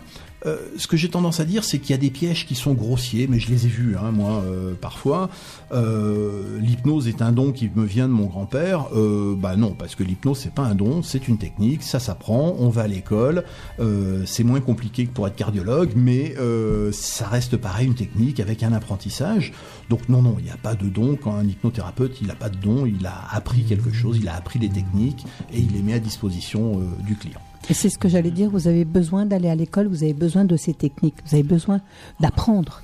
Encore non, non seulement ah bah oui Si, non, hein. non Mm. seulement j'ai besoin d'apprendre euh, je n'ai quasiment jamais cessé de me former euh, pendant ces, ces cinq années et euh, je vous le disais tout à l'heure en, en- Mm. en aparté pendant euh, la pause musicale je recommence à partir là du mois de février une formation d'un an qui s'appelle une formation de neurosciences c'est-à-dire sur les fonctionnements les mécanismes du cerveau euh, parce que j'ai besoin de connaître j'ai besoin d'avoir des éléments toujours de plus en plus précis pour avoir euh, des, des- des approches Là, je sors il y a deux mois d'une formation sur euh, l'hypnose euh, stratégique et, systémique. Euh, voilà, qui sont des. On commence à affiner. À... Et puis il y a des niveaux. Hein, il y a, des niveaux de, formation. donc vous pouvez, voilà, en tant que futur client, posez-vous ces questions. ne frappez pas la première porte. Euh, voilà, c'est pas parce que l'hypnothérapeute euh, est cher qu'il est bon, c'est pas parce qu'il est moins cher qu'il est peu importe. Enfin après ça c'est d'autres chose. Hein. Euh, c'est pas parce que il a une jolie photo que voilà. Non, non. Allez, allez au bout du truc. Prenez le temps, renseignez-vous et puis surtout, je vais vous dire quelque chose. On parlait de euh, de Coué tout à l'heure. Euh, si vous prenez un premier rendez-vous, ça le fait pas, bah changez, hein, continuez pas. Sinon, ça marchera pas de toute façon. D'accord. On va se marquer une petite pause musicale. Deux petites musiques, trois petites musiques, quatre petites musiques, c'est comme vous voulez. hein. Oh, bah, ça, ça dépend. hein, Vous avez euh, le choix. Non, deux petites j'ai ce qu'il musiques, c'est bien. deux petites musiques, c'est bien. Eh ben, on, va, Nicolas. on va écouter tout de suite Nilusi avec Droit vers demain, suivi de Patrick Bruel avec Stand Up et on se retrouve dans un instant pour la suite de cette émission du club Cœur et Santé. On à va, tout de rappeler, suite. on va rappeler le numéro de téléphone à 03 44 75 euh, 30 00 si vous voulez justement poser des questions. C'est le moment de le faire hein, en direct de Radio Pisalène. Merci. À tout de suite.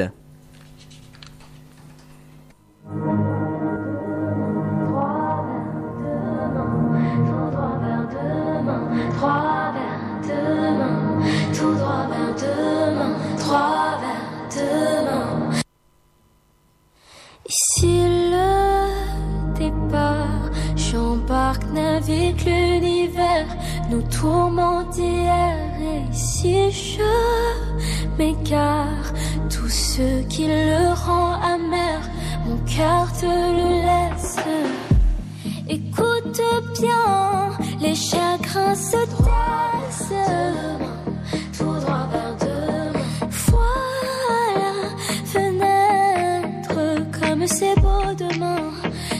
Comme c'est beau demain. Je dévale à toute allure. Je fais fondre le bitume sous la lune, mais fallait souffler ce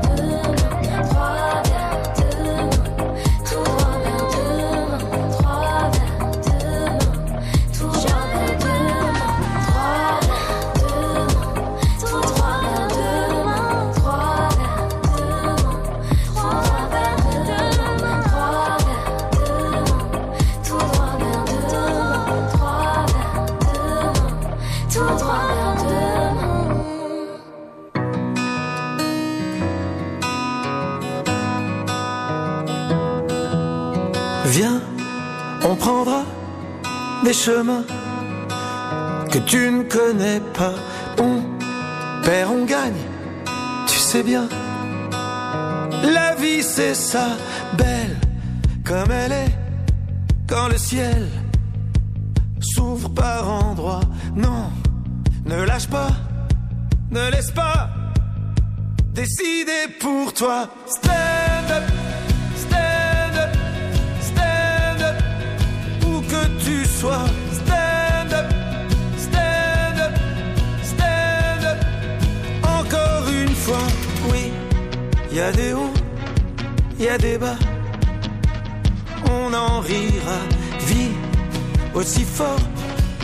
Tu dois. Mais vis aux éclats.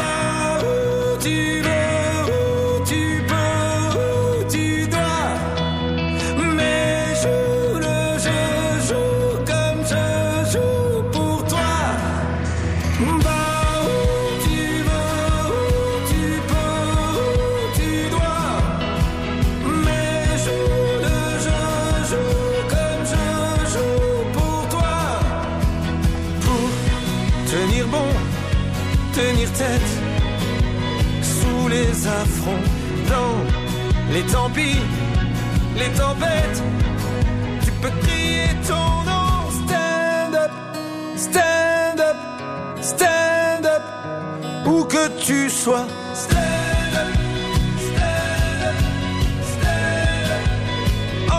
une fois, toi et moi, on pourrait vivre tout ça. Toi et moi, on a déjà tellement fait de pas.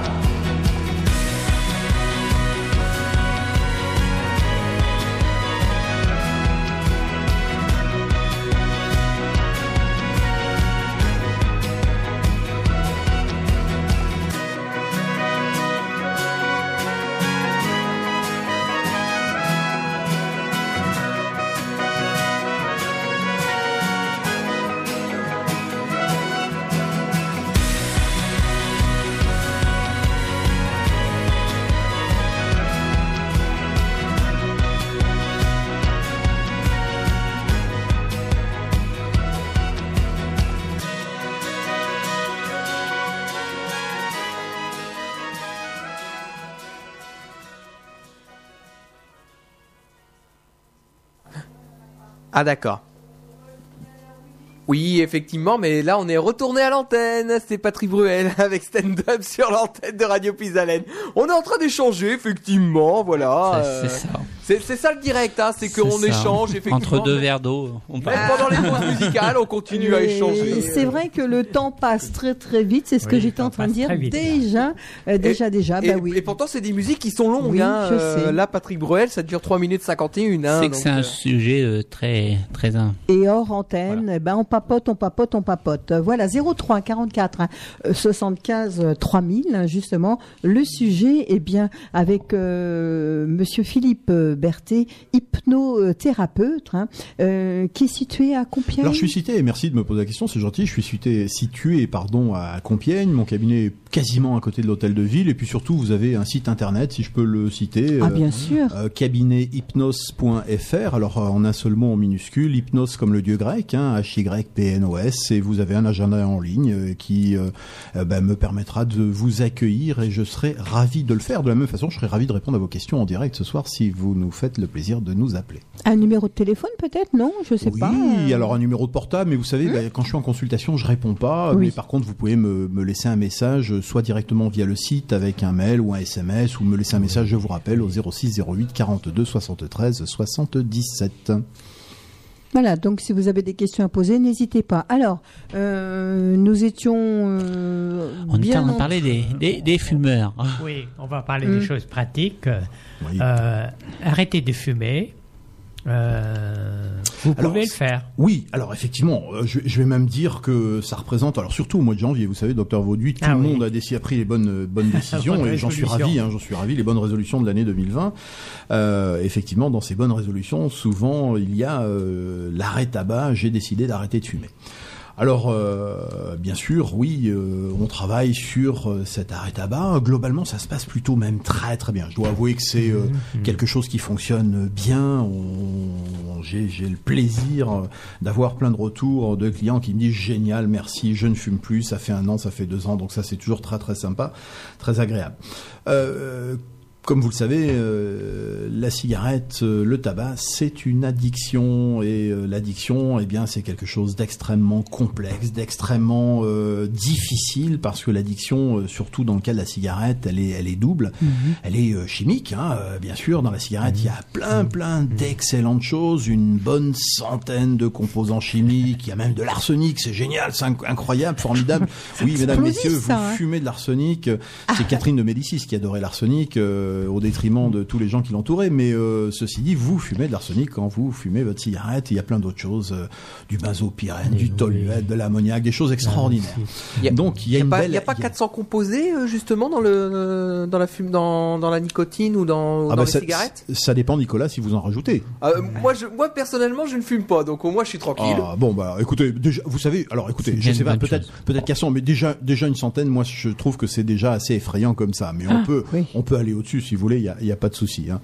Euh, donc problématique d'addiction d'addiction chimique Euh, évidemment l'hypnose ne peut pas travailler sur la problématique chimique il est bien évident que quand vous avez du goudron qui se dépose dans vos poumons quand vous avez euh, de la nicotine qui va s'installer dans votre sang, se déposer dans vos veines, dans vos artères, c'est pas une séance d'hypnose qui va nettoyer votre corps. Votre corps, il est capable de se nettoyer tout seul. Il y a plein d'organes qui font ça très très bien, et votre corps va se nettoyer, pas à 100%, mais il est capable de le Pour autant, c'est un sujet que j'aborde avec mes clients parce que ces clients vont être confrontés à quelque chose de très simple, c'est euh, les effets de manque. Et les effets de manque, quand on arrête de fumer, c'est quelque chose qui est difficile. Il faut passer cette étape.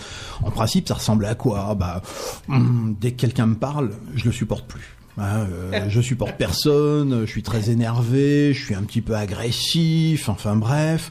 Euh, souvent euh, une difficulté à contrôler ses émotions. euh, dès que quelqu'un vous dit un petit quelque chose, même pas très grave, vous sentez que les yeux commencent à s'embuer, ce qui est pas très agréable quand on est devant euh, des personnes. Euh, des sautes d'humeur dans la journée, à 10h vous avez la forme, à 11h vous êtes déprimé, à midi vous avez à nouveau la forme. Enfin bref, toutes ces choses qui sont extrêmement désagréables. Pour autant, si l'hypnose ne peut pas modifier, ne peut pas empêcher ces effets de manque, il y a des choses très très simples qui peuvent euh, vous aider à lutter naturellement et ça fait partie du travail euh, que je propose euh, à mes clients de façon à les aider à passer ces étapes, même si l'hypnose n'est pas directement acteur de, ça. Et puis, bien sûr, il y a l'addiction psychologique. C'est quoi? Bah, je prends ma cigarette, c'est sympa. Je connais personne qui soit assez bizarre, hein, on va dire ça, bizarre, tordu. Non, bizarre, c'est mieux. Hein, Oui, euh, bizarre, Pour, oui. pour faire quelque chose qu'il aime pas. A priori, quand quelqu'un fume, c'est qu'il aime bien, même si des fois, certains de mes clients me disent, bah, vous savez, je termine pas mes cigarettes parce que, parce que, bon, finalement, au bout du compte, ça me dégoûte. euh, je suis aux trois quarts et je l'écrase parce que j'en ai plus envie. Mais pour autant, quand elle prend la cigarette, c'est parce qu'elle en a envie. Alors pourquoi elle en a envie? Ça vous détend peut-être, euh, peut-être que hier j'ai une dame qui m'a dit, vous savez, euh, c'est ma meilleure amie. Alors j'espère qu'elle avait des amis. Hein, euh, si elle m'entend, euh, pas, soyez rassurés. Je sais que c'était pas au premier sens, euh, bien sûr, mais quelque part elle disait ça, ça me rassure. C'est-à-dire que quand je prends ma cigarette, ça me permet de m'isoler. Finalement, quelqu'un qui est au travail, il va prendre sa pause cigarette. Ça sert à quoi? Bah ça sert finalement à s'éloigner ça. du chef, euh, des collègues, euh, de la pression, des clients, du téléphone, de l'ordinateur, je sais pas. Mais finalement, quelque part, c'est une bulle d'oxygène, c'est quelque chose qui vous donne la sensation de pouvoir vous évader, de pouvoir faire autre chose. Donc là, il y a une addiction psychologique. Et cette addiction psychologique, bien évidemment, on va euh, pouvoir travailler euh, avec l'hypnose. Alors moi, je travaille d'une certaine façon. hein. je travaille systématiquement sur deux rendez-vous. Euh, pourquoi? Bah D'abord parce que la plupart des gens qui viennent me voir pour arrêter de fumer, ils n'ont jamais eu recours à l'hypnose. Et je reste persuadé qu'en travaillant avec la séance d'hypnose en deuxième rendez-vous, ils seront, euh, comme on le disait tout à l'heure, rassurés, plus détendus. Et donc forcément, la séance d'hypnose euh, sera plus efficace. Et donc je travaille sur ce premier rendez-vous à aborder tous ces sujets avec eux, à les préparer pour cette séance d'hypnose. Et puis je vais euh, leur demander de mettre un certain nombre de choses en place entre la première séance et la deuxième séance. Je vais pas dévoiler tous mes secrets, hein, parce que il faut que je garde mes clients quand même. Donc si, si, si vos auditeurs veulent arrêter de fumer, ils viendront me voir plutôt moi que les autres. Hein, c'est normal. J'ai- J'ai besoin de gagner ma vie aussi. Hein, euh, donc euh, euh, soyez gentils de venir me voir. Euh, et puis donc je vais les préparer en travaillant sur ces gestuels une énorme majorité des cigarettes que les fumeurs consomment, ce sont des cigarettes dont ils ne s'aperçoivent même pas. C'est-à-dire qu'ils vont allumer la cigarette. J'ai Ludovic qui perd le contrôle à côté, son casque vient d'exploser. Ouais, Et le pire, c'est qu'on a entendu. hein. Voilà, on a entendu, ça, ça nous a perturbé. voilà, vous, bon, vous voyez, l'émission est très sympathique. hein, parce que, Voilà, en parlant de choses sérieuses, on se détend, c'est vraiment celui-là. Voilà, c'est les conditions du direct. euh, Voilà. Il est 19h24, vous pouvez régler vos montres. Vous êtes de retour avec nous, Ludovic C'est ça, je suis revenu. Non, mais le casque avait décidé d'aller faire un tour. Bon, c'est pas grave. Alors, ce à quoi nous venons d'assister n'est pas du tout un exemple de cas de conscience modifiée. C'était très très conscient. Il y a eu une réparation très technique du Voilà, casque. euh, voilà. Euh, donc, on va aider euh, les personnes qui fument ces cigarettes et dont la majorité des cigarettes sont des cigarettes totalement inconscientes. Les gens parfois me disent, mais je ne me rends même pas compte que j'allumais une cigarette.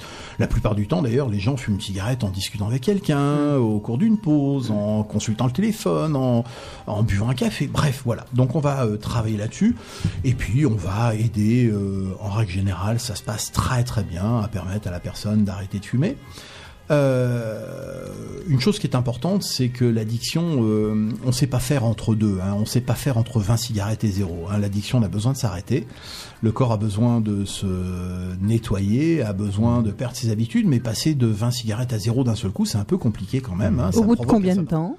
Ah mais euh, je vais vous dire, je demande à mes clients de prendre deux rendez-vous, donc je les reçois une première fois, je leur demande de mettre un certain travail en marche, je les reçois pour la deuxième fois, donc la séance dix jours après, je demande de laisser un minimum de dix jours entre les deux séances, et quand ils ressortent de la deuxième séance, c'est terminé, c'est zéro cigarette. C'est vrai? Ah oui, oui, oui, bien sûr. oui, hein. Alors. Il y a- une bonne partie de volonté avant. Bien, euh, je vous remercie. Je vous remercie. Vous, Oui. avez, vous avez raison. Vous avez raison. Ça, ça va de soi. euh, Il il y, a une bonne partie de volonté. Je vais vous raconter une petite anecdote. Une fois, j'ai un monsieur qui arrive au cabinet. Il me dit, vous savez, euh, euh, je viens, je viens vous voir, mais alors pff, moi, j'ai pas du tout envie d'arrêter de fu- de fumer. Je viens parce que c'est ma femme. J'en peux plus. J'en peux plus. euh, c'est tous les jours. Elle m'a dit de toute façon, soit c'est la cigarette, soit c'est moi. Voilà. Donc il m'a dit, euh, bah, il faut absolument que j'arrête de fumer. euh, voilà.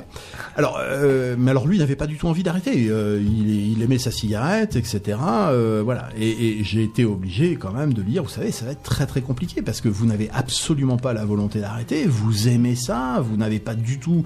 Il y a rien dans votre démarche qui soit personnel. Il y a rien dans votre démarche qui qui vous qui vous pousse à arrêter de fumer. Et ça va être extrêmement compliqué parce que l'hypnose c'est pas de la magie. Hein, c'est pas l'hypnose, c'est pas la séance d'hypnose qui va vous faire devenir non fumeur. C'est votre volonté, c'est la préparation, c'est la séance, c'est l'ensemble de ces choses qui vont faire que vous allez parvenir à arrêter de fumer. Vous avez raison, Ludovic, sans volonté, c'est très compliqué. Ou alors il aurait dû changer de femme. Mais... Oui, mais j'ai pas osé lui, j'ai- j'ai- j'ai pas osé lui suggérer. J'ai pas osé lui suggérer. euh, après tout, j'en sais rien. Peut-être que son épouse serait venue me voir pour un autre. Voilà. Faut que je, faut que je ménage mes clients. On, on plaisante, bien évidemment. Il y, a, il y a une addiction euh, chimique, euh, la nicotine par exemple, mais par exemple aux pertes du poids, on n'a pas cet élément-là. Oui, Vous alors jouez mais sur quoi ah, alors Vous avez raison, docteur Vautuit, de me poser cette question parce que c'est vrai que c'est la grande hantise euh, des, des- des personnes qui viennent pour arrêter de fumer. Alors je vais les rassurer. Globalement, si l'hypnothérapeute fait bien son boulot, vous ne prendrez pas de poids, de poids en arrêtant de fumer via l'hypnose. Pourquoi? Alors, on peut prendre quelques instants. Je pense que ça Oh, intéresse bah les oui, au contraire. Oui, oui.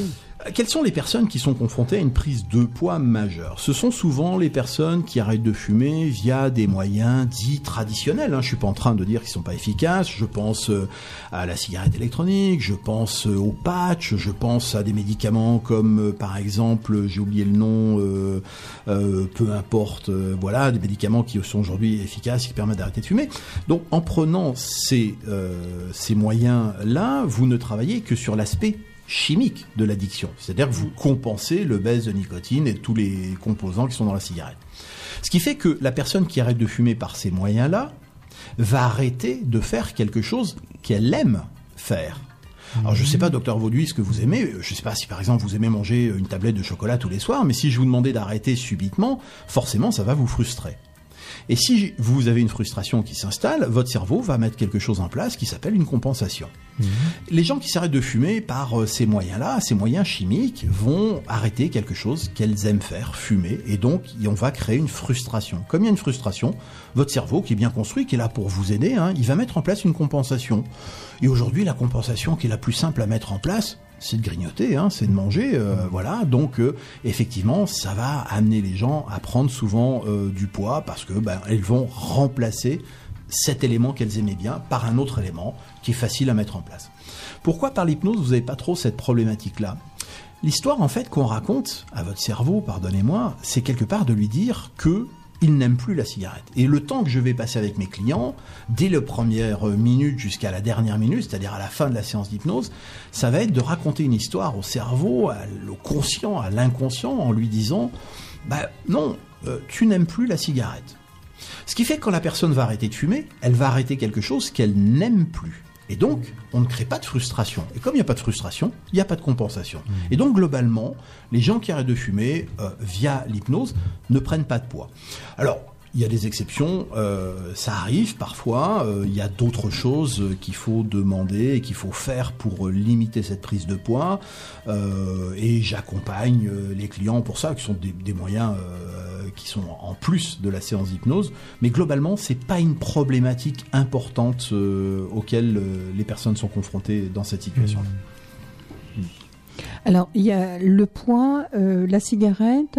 euh, Qu'est-ce Ah, qu'il y aurait encore euh, d'autre là Alors, beaucoup de personnes. Les oui, douleurs. les, les peurs, les douleurs. Alors Oui. on va peut-être commencer Les par les peurs. parce que euh, vous avez raison, hein, c'est, les peurs c'est ce qu'on rencontre majoritairement dans notre société. Hein. Oui. La peur du jugement, euh, la peur de faire, la peur euh, de ne pas faire, euh, les Peur phobies, faire. la peur de faire. Après il y a les phobies. Hein, euh, ah, peut-être un exemple concret. J'ai une cliente qui est venue me voir qui avait une, une phobie de l'eau. Alors une phobie de l'eau terrible. Une jeune femme charmante, adorable, mais elle n'arrivait même pas à mettre la tête sous l'eau dans sa douche tellement elle avait peur de l'eau, hein, euh, la peur de, de, de, de, de cette eau.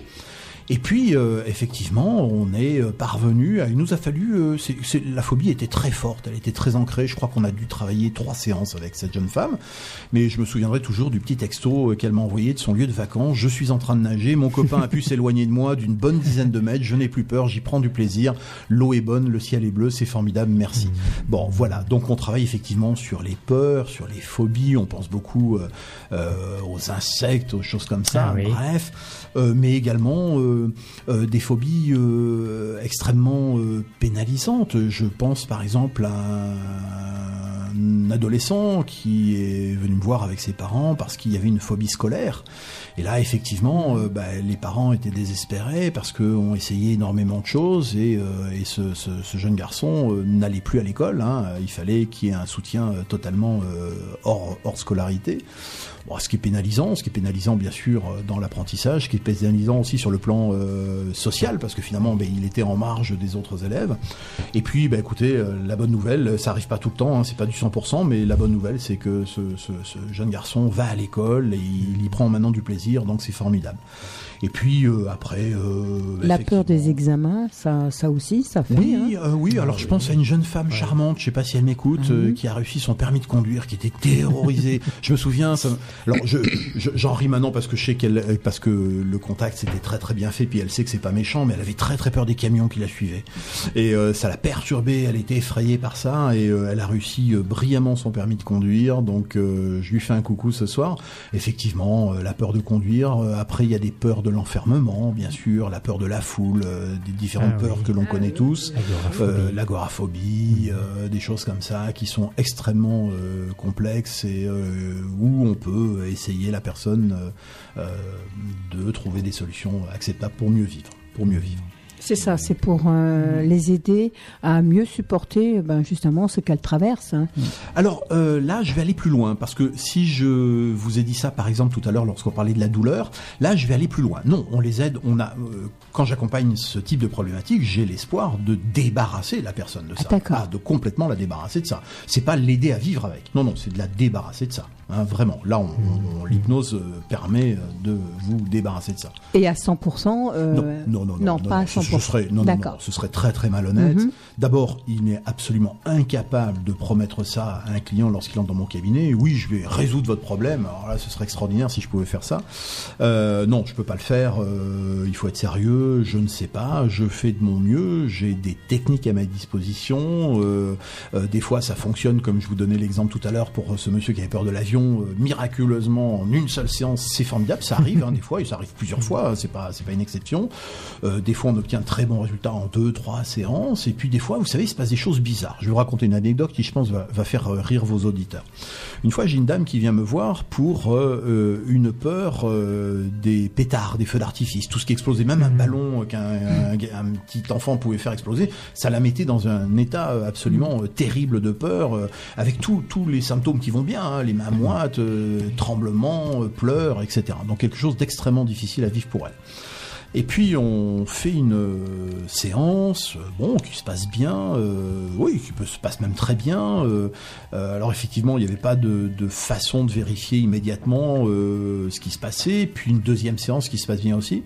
Et puis euh, elle revient euh, après la deuxième séance et elle, elle me dit, alors je dis, bah alors comment ça se passe? Est-ce que vous avez l'occasion de vérifier? Elle me dit, ah bah alors pour les pour les pétards, les feux d'artifice, il s'est absolument rien passé. J'ai toujours aussi peur.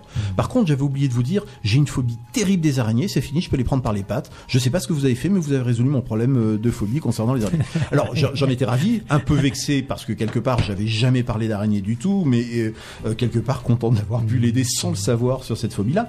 Qu'est-ce qui s'est passé là d'ailleurs? Ça peut être intéressant. C'est qu'au moment où on a fait la séance d'hypnose, l'inconscient est allé chercher ce qui probablement était le plus important à ce moment-là, alors qu'elle m'en avait pas parlé. Consciemment, elle pensait que son problème important, c'était la peur du pétard, etc. Mais probablement qu'inconsciemment, sa phobie de l'araignée était plus importante. Et son, son inconscient a résolu ce qui était le plus important à ce moment-là. Alors, un peu vexé euh, parce que finalement j'ai résolu quelque chose sans vraiment savoir que je j'intervenais, mais euh, ravi pour cette personne qui a résolu euh, une problématique. Mais alors, euh, c'est vrai que lorsqu'on vient dans votre cabinet, il faut être quand même réceptif. Euh, alors, euh, il faut, euh, euh, on va, on va pas dire euh, y croire, mais euh, euh, avoir euh, toutes les chances de dire euh, euh, oui, je veux, je veux, euh, euh, je veux me débarrasser de de de, de ça. Alors oui, euh, je vais je vais répondre par une, une très courte anecdote. J'ai un monsieur un jour qui rentre dans mon cabinet, qui s'installe dans le fauteuil, qui dit écoutez moi votre truc j'y crois pas du tout, mais faites votre machin et puis après je m'en vais, c'est terminé. Alors je lui dis bah, monsieur écoutez, je suis Ah. ravi, je vais vous souhaiter une excellente journée puis on va en rester là. Donc ça a duré à peu, à peu près cinq Voilà. minutes. Mhm. Euh, il est bien évident que quelqu'un qui arrive avec cet état d'esprit, je vais pas lui, faire perdre euh, d'argent et moi je vais pas perdre mon temps. Tout à fait. Euh, donc effectivement, je demande pas à mes clients d'être complètement euh, subjugués, euh, convertis à l'hypnose euh, et plus hypnothérapeute que moi-même. Euh, c'est pas ça. Euh, euh, J'ai énormément de clients qui doutent, qui sont pas certains, mais qui ont envie d'essayer, qui ont envie d'y croire et qui ont envie de faire cette expérience. À partir de là, ça me suffit. C'est très bien. On peut Mhm. travailler, tout hypnothérapeute pourra travailler avec euh, quelqu'un qui est dans ces dispositions-là. Maintenant, si vous êtes avec quelqu'un qui est totalement réfractaire au truc, bon, Oui, il vaut oui, mieux oui. essayer autre chose. Oui, oui, oui, comme vous dites. hein. Oui, il faut quand même, euh, euh, il faut venir chez vous, euh, euh, l'esprit libre, le cœur euh, Léger. Je veux dire, voilà. et puis, et puis, et puis, Ah. voilà, tout se passe bien, mais euh, euh, avoir quand même une, euh, une, euh, euh, y croire quand même, parce que Avoir l'envie de changer les choses. Oui, absolument. Voilà, Ouais, voilà, exactement. ça. Oui, C'est ça. ça, avoir du l'envie. 100% et avoir l'envie. Avoir l'envie. Avoir l'envie de changer, mais vous savez, en règle générale, les gens qui viennent me voir, ils ont envie de changer quelque chose. Oui, je pense. Quand, les personnes euh, euh, viennent euh, consulter un hypnothérapeute, c'est que un moment, ça devient difficile de vivre avec quelque chose qui, qui est un, un véritable handicap au quotidien. Euh, ça vous pénalise, ça peut être dans la relation, ça peut être une peur, une phobie, euh, Hmm. euh, ça, ça, ça peut être des problèmes alimentaires, ça peut être des problèmes addictifs, voilà, ça peut être... et puis, puis des fois, on vient pour des choses plus simples.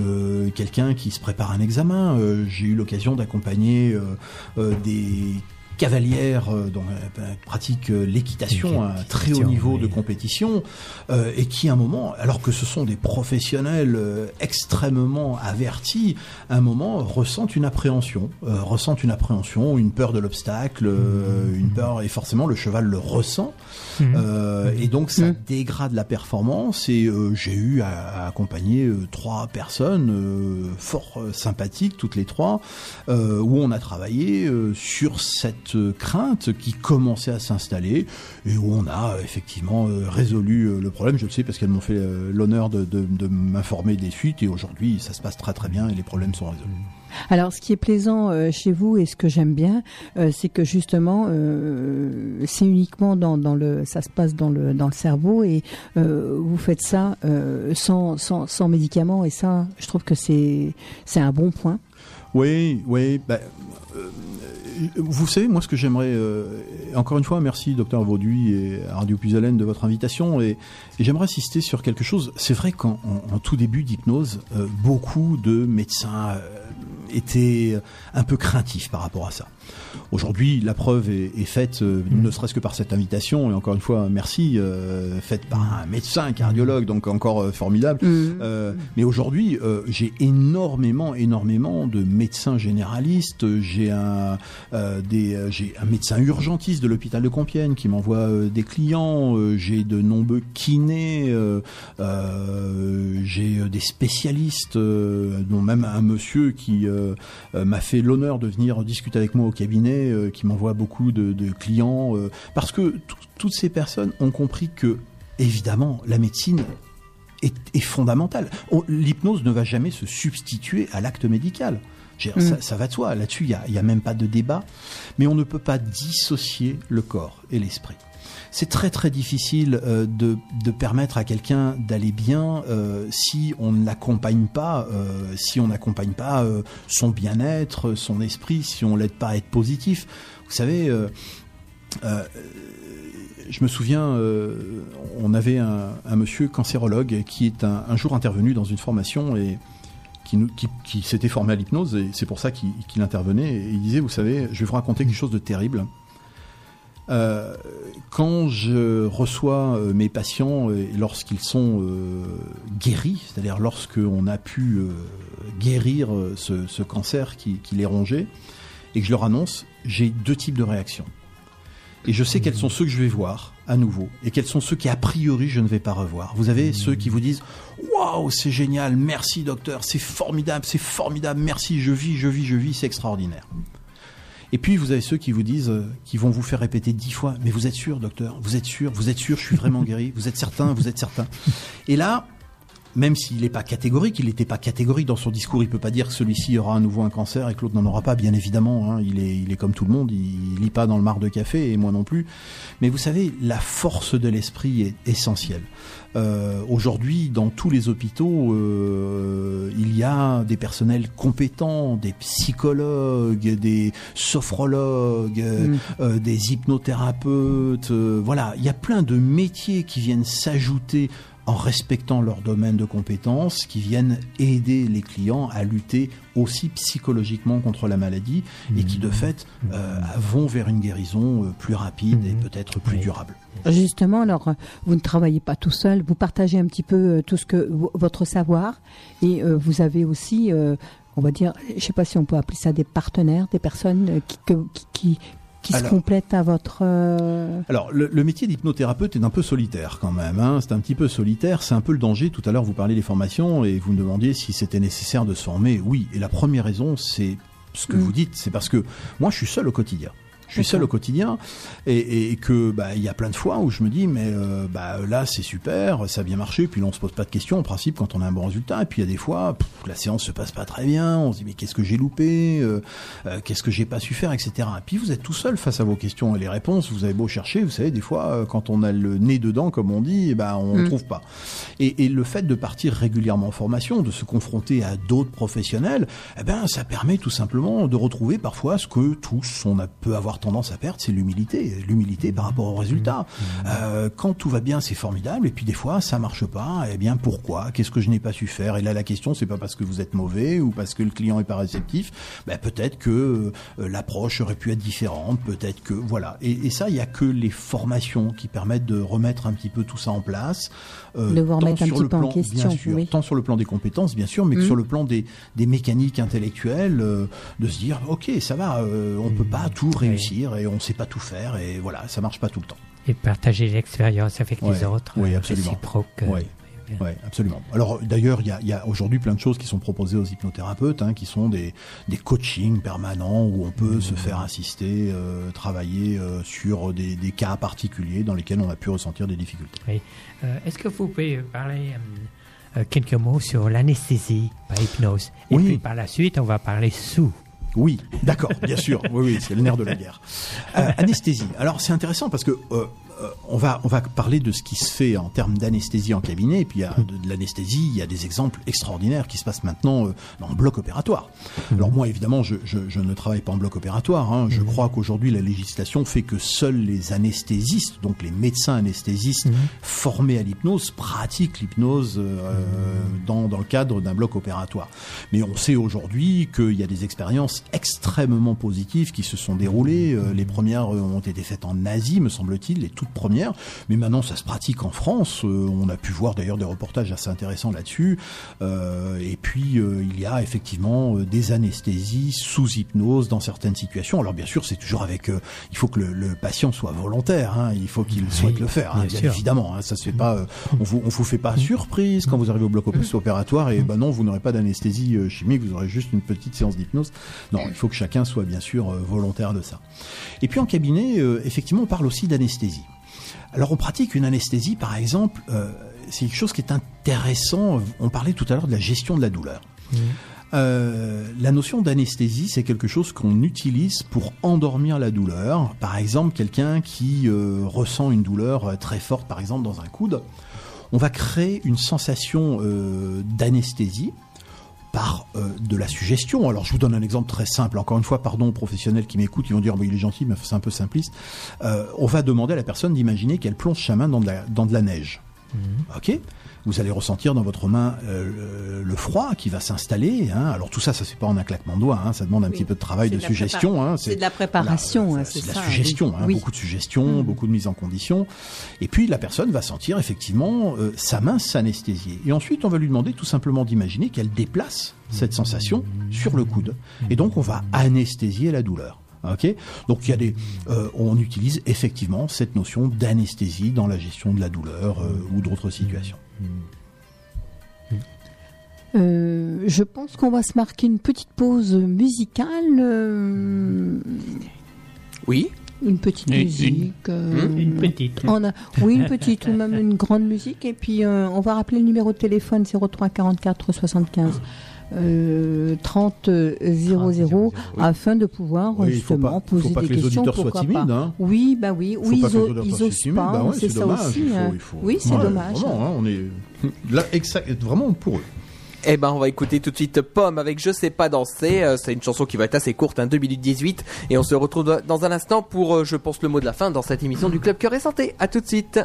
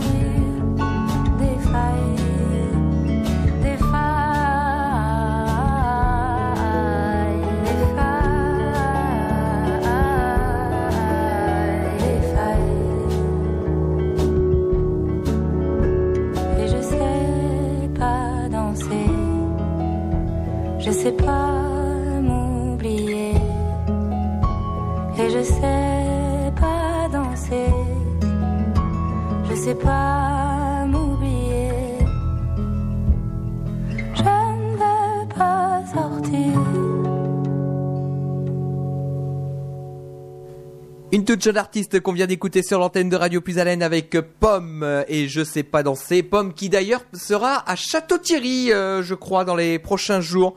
Et on va essayer de la voir également en interview sur, euh, sur notre antenne en tout cas. Elle a une très belle voix. Oui. Très douce. Ça, c'est- euh, ça c'est une nouvelle, ça c'est un nouveau talent effectivement et ce- son nouvel album s'appelle Les Failles. Euh, c'est un, l'album est sorti en 2019, donc l'année dernière, et elle sera donc à Château-Thierry, à la Biscuiterie, euh, donc qui est une salle de spectacle de musique actuelle, et ce sera en février ou mars prochain d'ailleurs. Merci Nicolas pour l'information. hein. Voilà. Et ben on retrouve la dernière partie de l'émission du Club Cœur et Santé. Voilà. Alors dernière partie avec euh, Philippe Berthet euh, qui est hypnothérapeute. Il va nous rappeler un petit peu euh, justement où se trouve votre cabinet. Vous allez rappeler peut-être votre euh, votre site aussi. C'est gentil, Edwige. Effectivement, mon cabinet est situé à Compiègne, tout près de l'hôtel de ville, Mmh. en plein centre de Compiègne. Et euh, ben, vous pouvez me visiter déjà euh, via l'internet et mon site web euh, cabinethypnos.fr. Hypnos comme le dieu grec, dieu du sommeil, H-Y-P-N-O-S. Et vous avez euh, la possibilité d'ailleurs de prendre rendez-vous directement en ligne. Et vous partagez euh, donc. Et je partage euh, le cabinet avec Jérémy. Salut Jérémy Voilà. encore. Je sais Oui. pas, il est peut-être allé se coucher, il est jeune, non Oui. Il est plutôt parti faire la fête. Euh, Jérémy qui est ostéopathe et avec qui Ostéopathe. je partage le cabinet. Le Voilà. cab- le, le- la- les mêmes horaires? Comment ça se passe? Oui, Vous mais avez- non, non, mais on est- chacun. c'est bien séparé. voilà, d'accord, c'est non, ça. on, Mhm. on ne partage que l'espace Mhm. euh, Mhm, commun, mais après chacun chez soi. Chacun chez soi. D'accord. Donc là, bien. Oui, on, va parler un petit peu. Alors, euh, euh, il faut euh, en arriver là. Euh, Est-ce que ça coûte cher une séance d'hypnose? Euh, Combien ça coûte? Est-ce qu'il faut prévoir plusieurs séances ou non? Euh, Alors, bah oui, parlons de tarifs. Euh, forcément, les, les tarifs euh, varient euh, si vous êtes euh, euh, dans un département éloigné de Paris ou si vous êtes en plein centre de Paris. euh, les, les tarifs parisiens sont forcément beaucoup plus élevés que les tarifs provinciaux, mais ça, c'est un peu le cas pour tout, je crois, pour me semble-t-il. oui.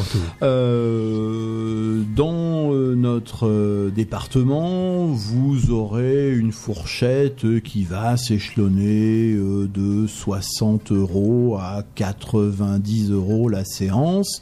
Euh, après, bah, effectivement, ça peut être des séances qui sont proposées d'une heure, d'une heure trente. euh, à vous de voir un petit peu ce qui est proposé. Moi, personnellement, je prends 80 euros pour euh, pour une séance d'une heure trente, comme je vous l'ai expliqué tout à l'heure.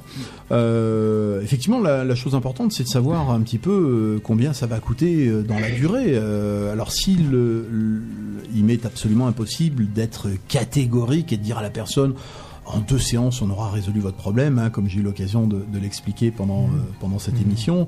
Euh, pour autant, euh, l'hypnothérapeute euh, a suffisamment l'habitude euh, pour être capable de vous dire, en fonction de la problématique qui vous amène, de vous dire euh, plus ou moins, hein, il ne sera pas précis euh, au rendez-vous près, mais de vous dire, écoutez, a priori, on, va se revoir plusieurs fois, euh, on aura peut-être besoin de se revoir deux fois, trois fois, euh, on va travailler une fois, où là on est sur quelque chose d'un petit peu plus euh, ancré, peut-être d'un peu plus profond, qui risque de nous amener à, à travailler un petit peu plus souvent ensemble.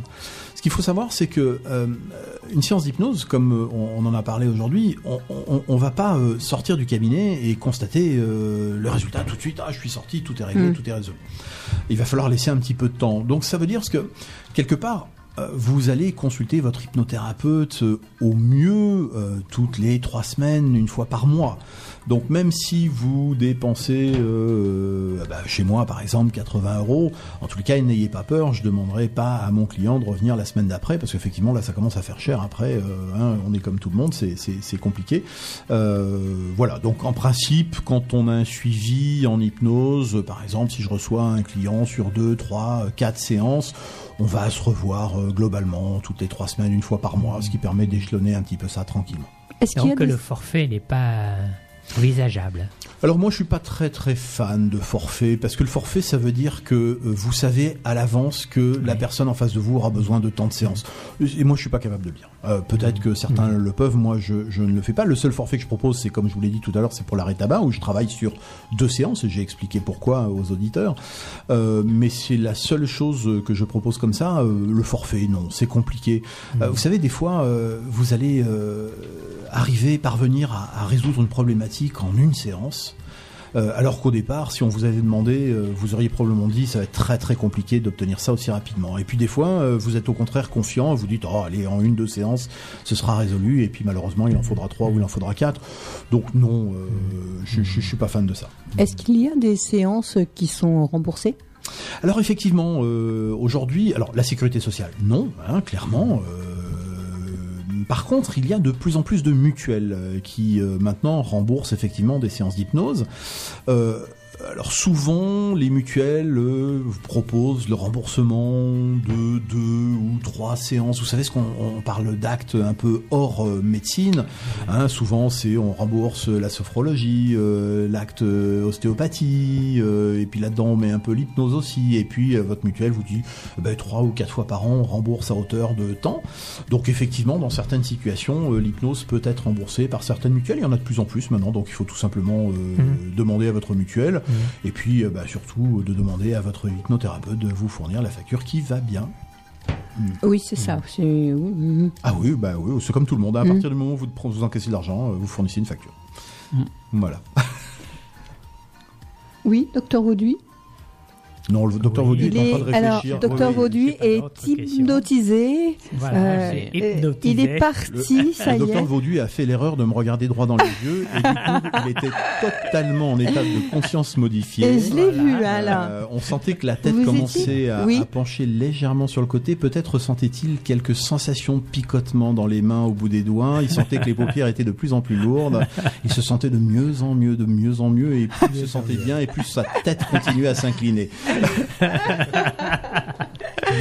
Ah, c'est beau ça. Ah, oui. Mais c'est vrai que vous étiez parti hein, là. hein. J'étais dans les pensées. Vous étiez, euh, vous étiez, Presque. oui, oui, vous étiez parti. Hein. Faut pas grand chose. Hein. Vous savez, euh, peut-être, euh, je pense qu'on a abordé maintenant bien le sujet, mais euh, vous savez, l'hypnose c'est quelque chose de très très lointain. Hein. Euh, l'hypnose c'est quelque chose qui existait euh, euh, dans la Grèce antique. Hein. Il y avait le dieu de la guérison, Asclépios, euh, qui guérissait euh, par euh, ce qu'on appelle l'incubation, c'est-à-dire qu'il mettait les patients dans une grande salle qui s'appelait l'abattant, et, une salle noire, et les patients s'allongeaient à même le sol, et, euh, et dans cette salle il y avait des serpents, et ils passaient la nuit, et euh, le serpent, pourquoi? Parce que vous savez que le, le serpent mue, il perd sa peau, et donc euh, le serpent est l'image de, de la jeunesse et du bien-être éternel, Euh, et donc ces, ces patients, voilà, la renaissance, et, et le serpent, euh, si jamais, euh, et donc Asclépios, le dieu de la guérison, apparaissait sous la forme du serpent, et si le serpent venait toucher la partie euh, où vous souffriez, eh bien vous alliez guérir, et par contre, bah, si euh, vous n'étiez pas du tout touché par le dieu Asclépios, par l'image et sa représentation du serpent,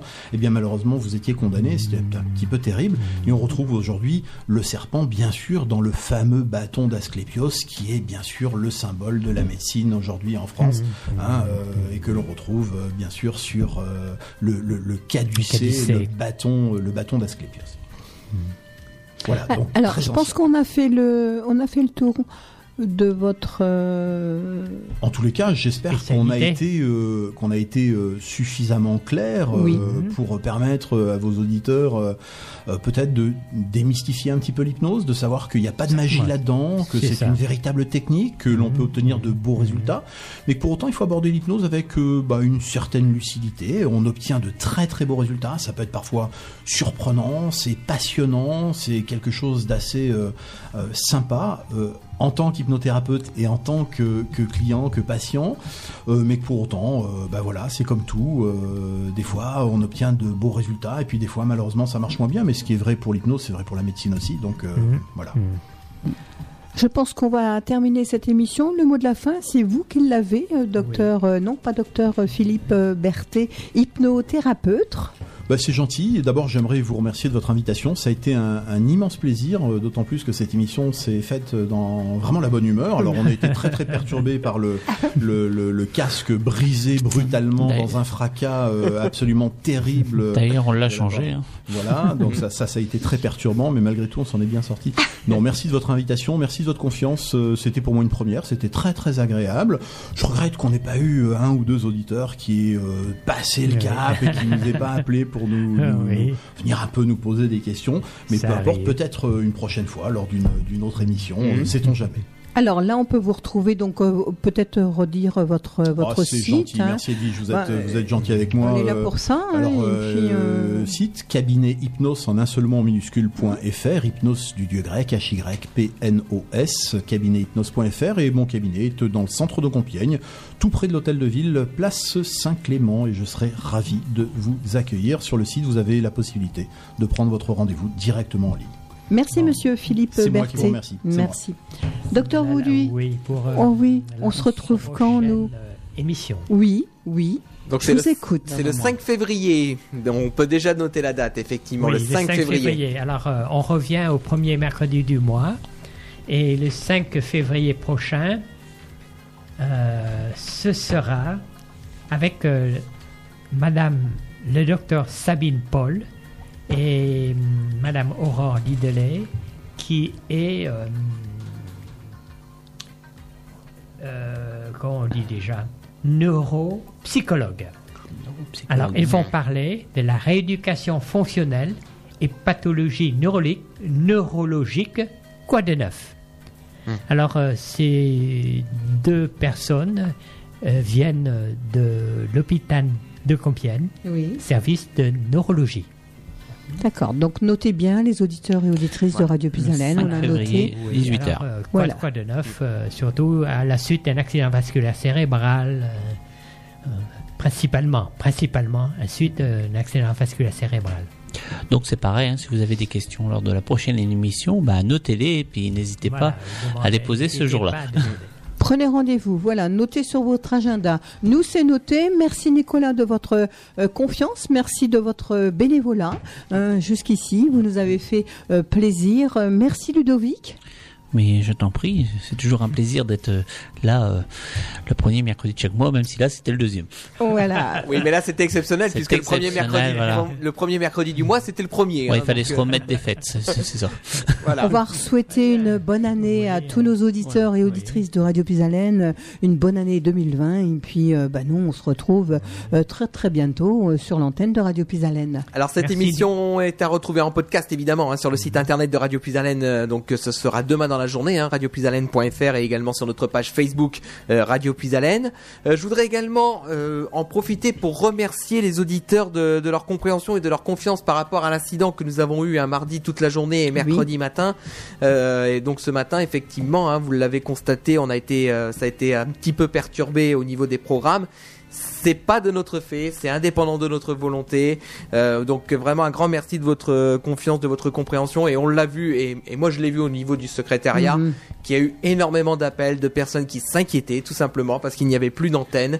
Euh, donc euh, ça prouve que euh, effectivement, bah voilà. Que Radio euh, Pisalène leur manque quand, quand il n'est pas là. Effectivement, Non, c'est c'est vrai que ça prouve que euh, que Radio Puisalène manque aux auditeurs quand euh, on a un incident technique, même si là c'était indépendant de, notre- de notre Oui. Pas de courant, c'est sûr que euh, Ah, là. pas, euh, pas de jus, un incident, un, un incident Ouais. électrique. euh, Bon bah voilà, ça malheureusement c'est des choses qu'on peut et pas ça maîtriser. arrive.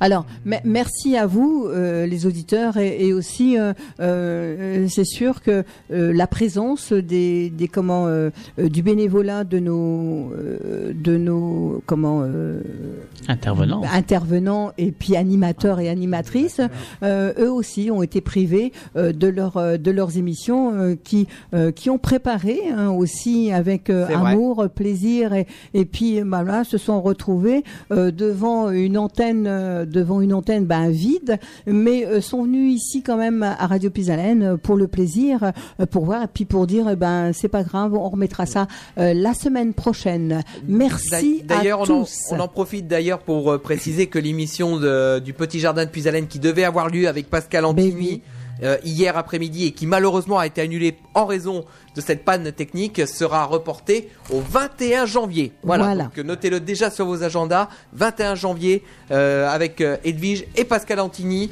Donc l'émission qui devait avoir lieu hier et qui a malheureusement été annulée est re- remis en route le 21 janvier. Alors, en même temps, puisqu'on va noter euh, le 14, le mardi prochain, eh bien, ce sera euh, Marie euh, Marie Antini euh, que je recevrai euh, ici euh, à Radio Pisalène, euh, qui est euh, psycho psychologue euh, clinicienne.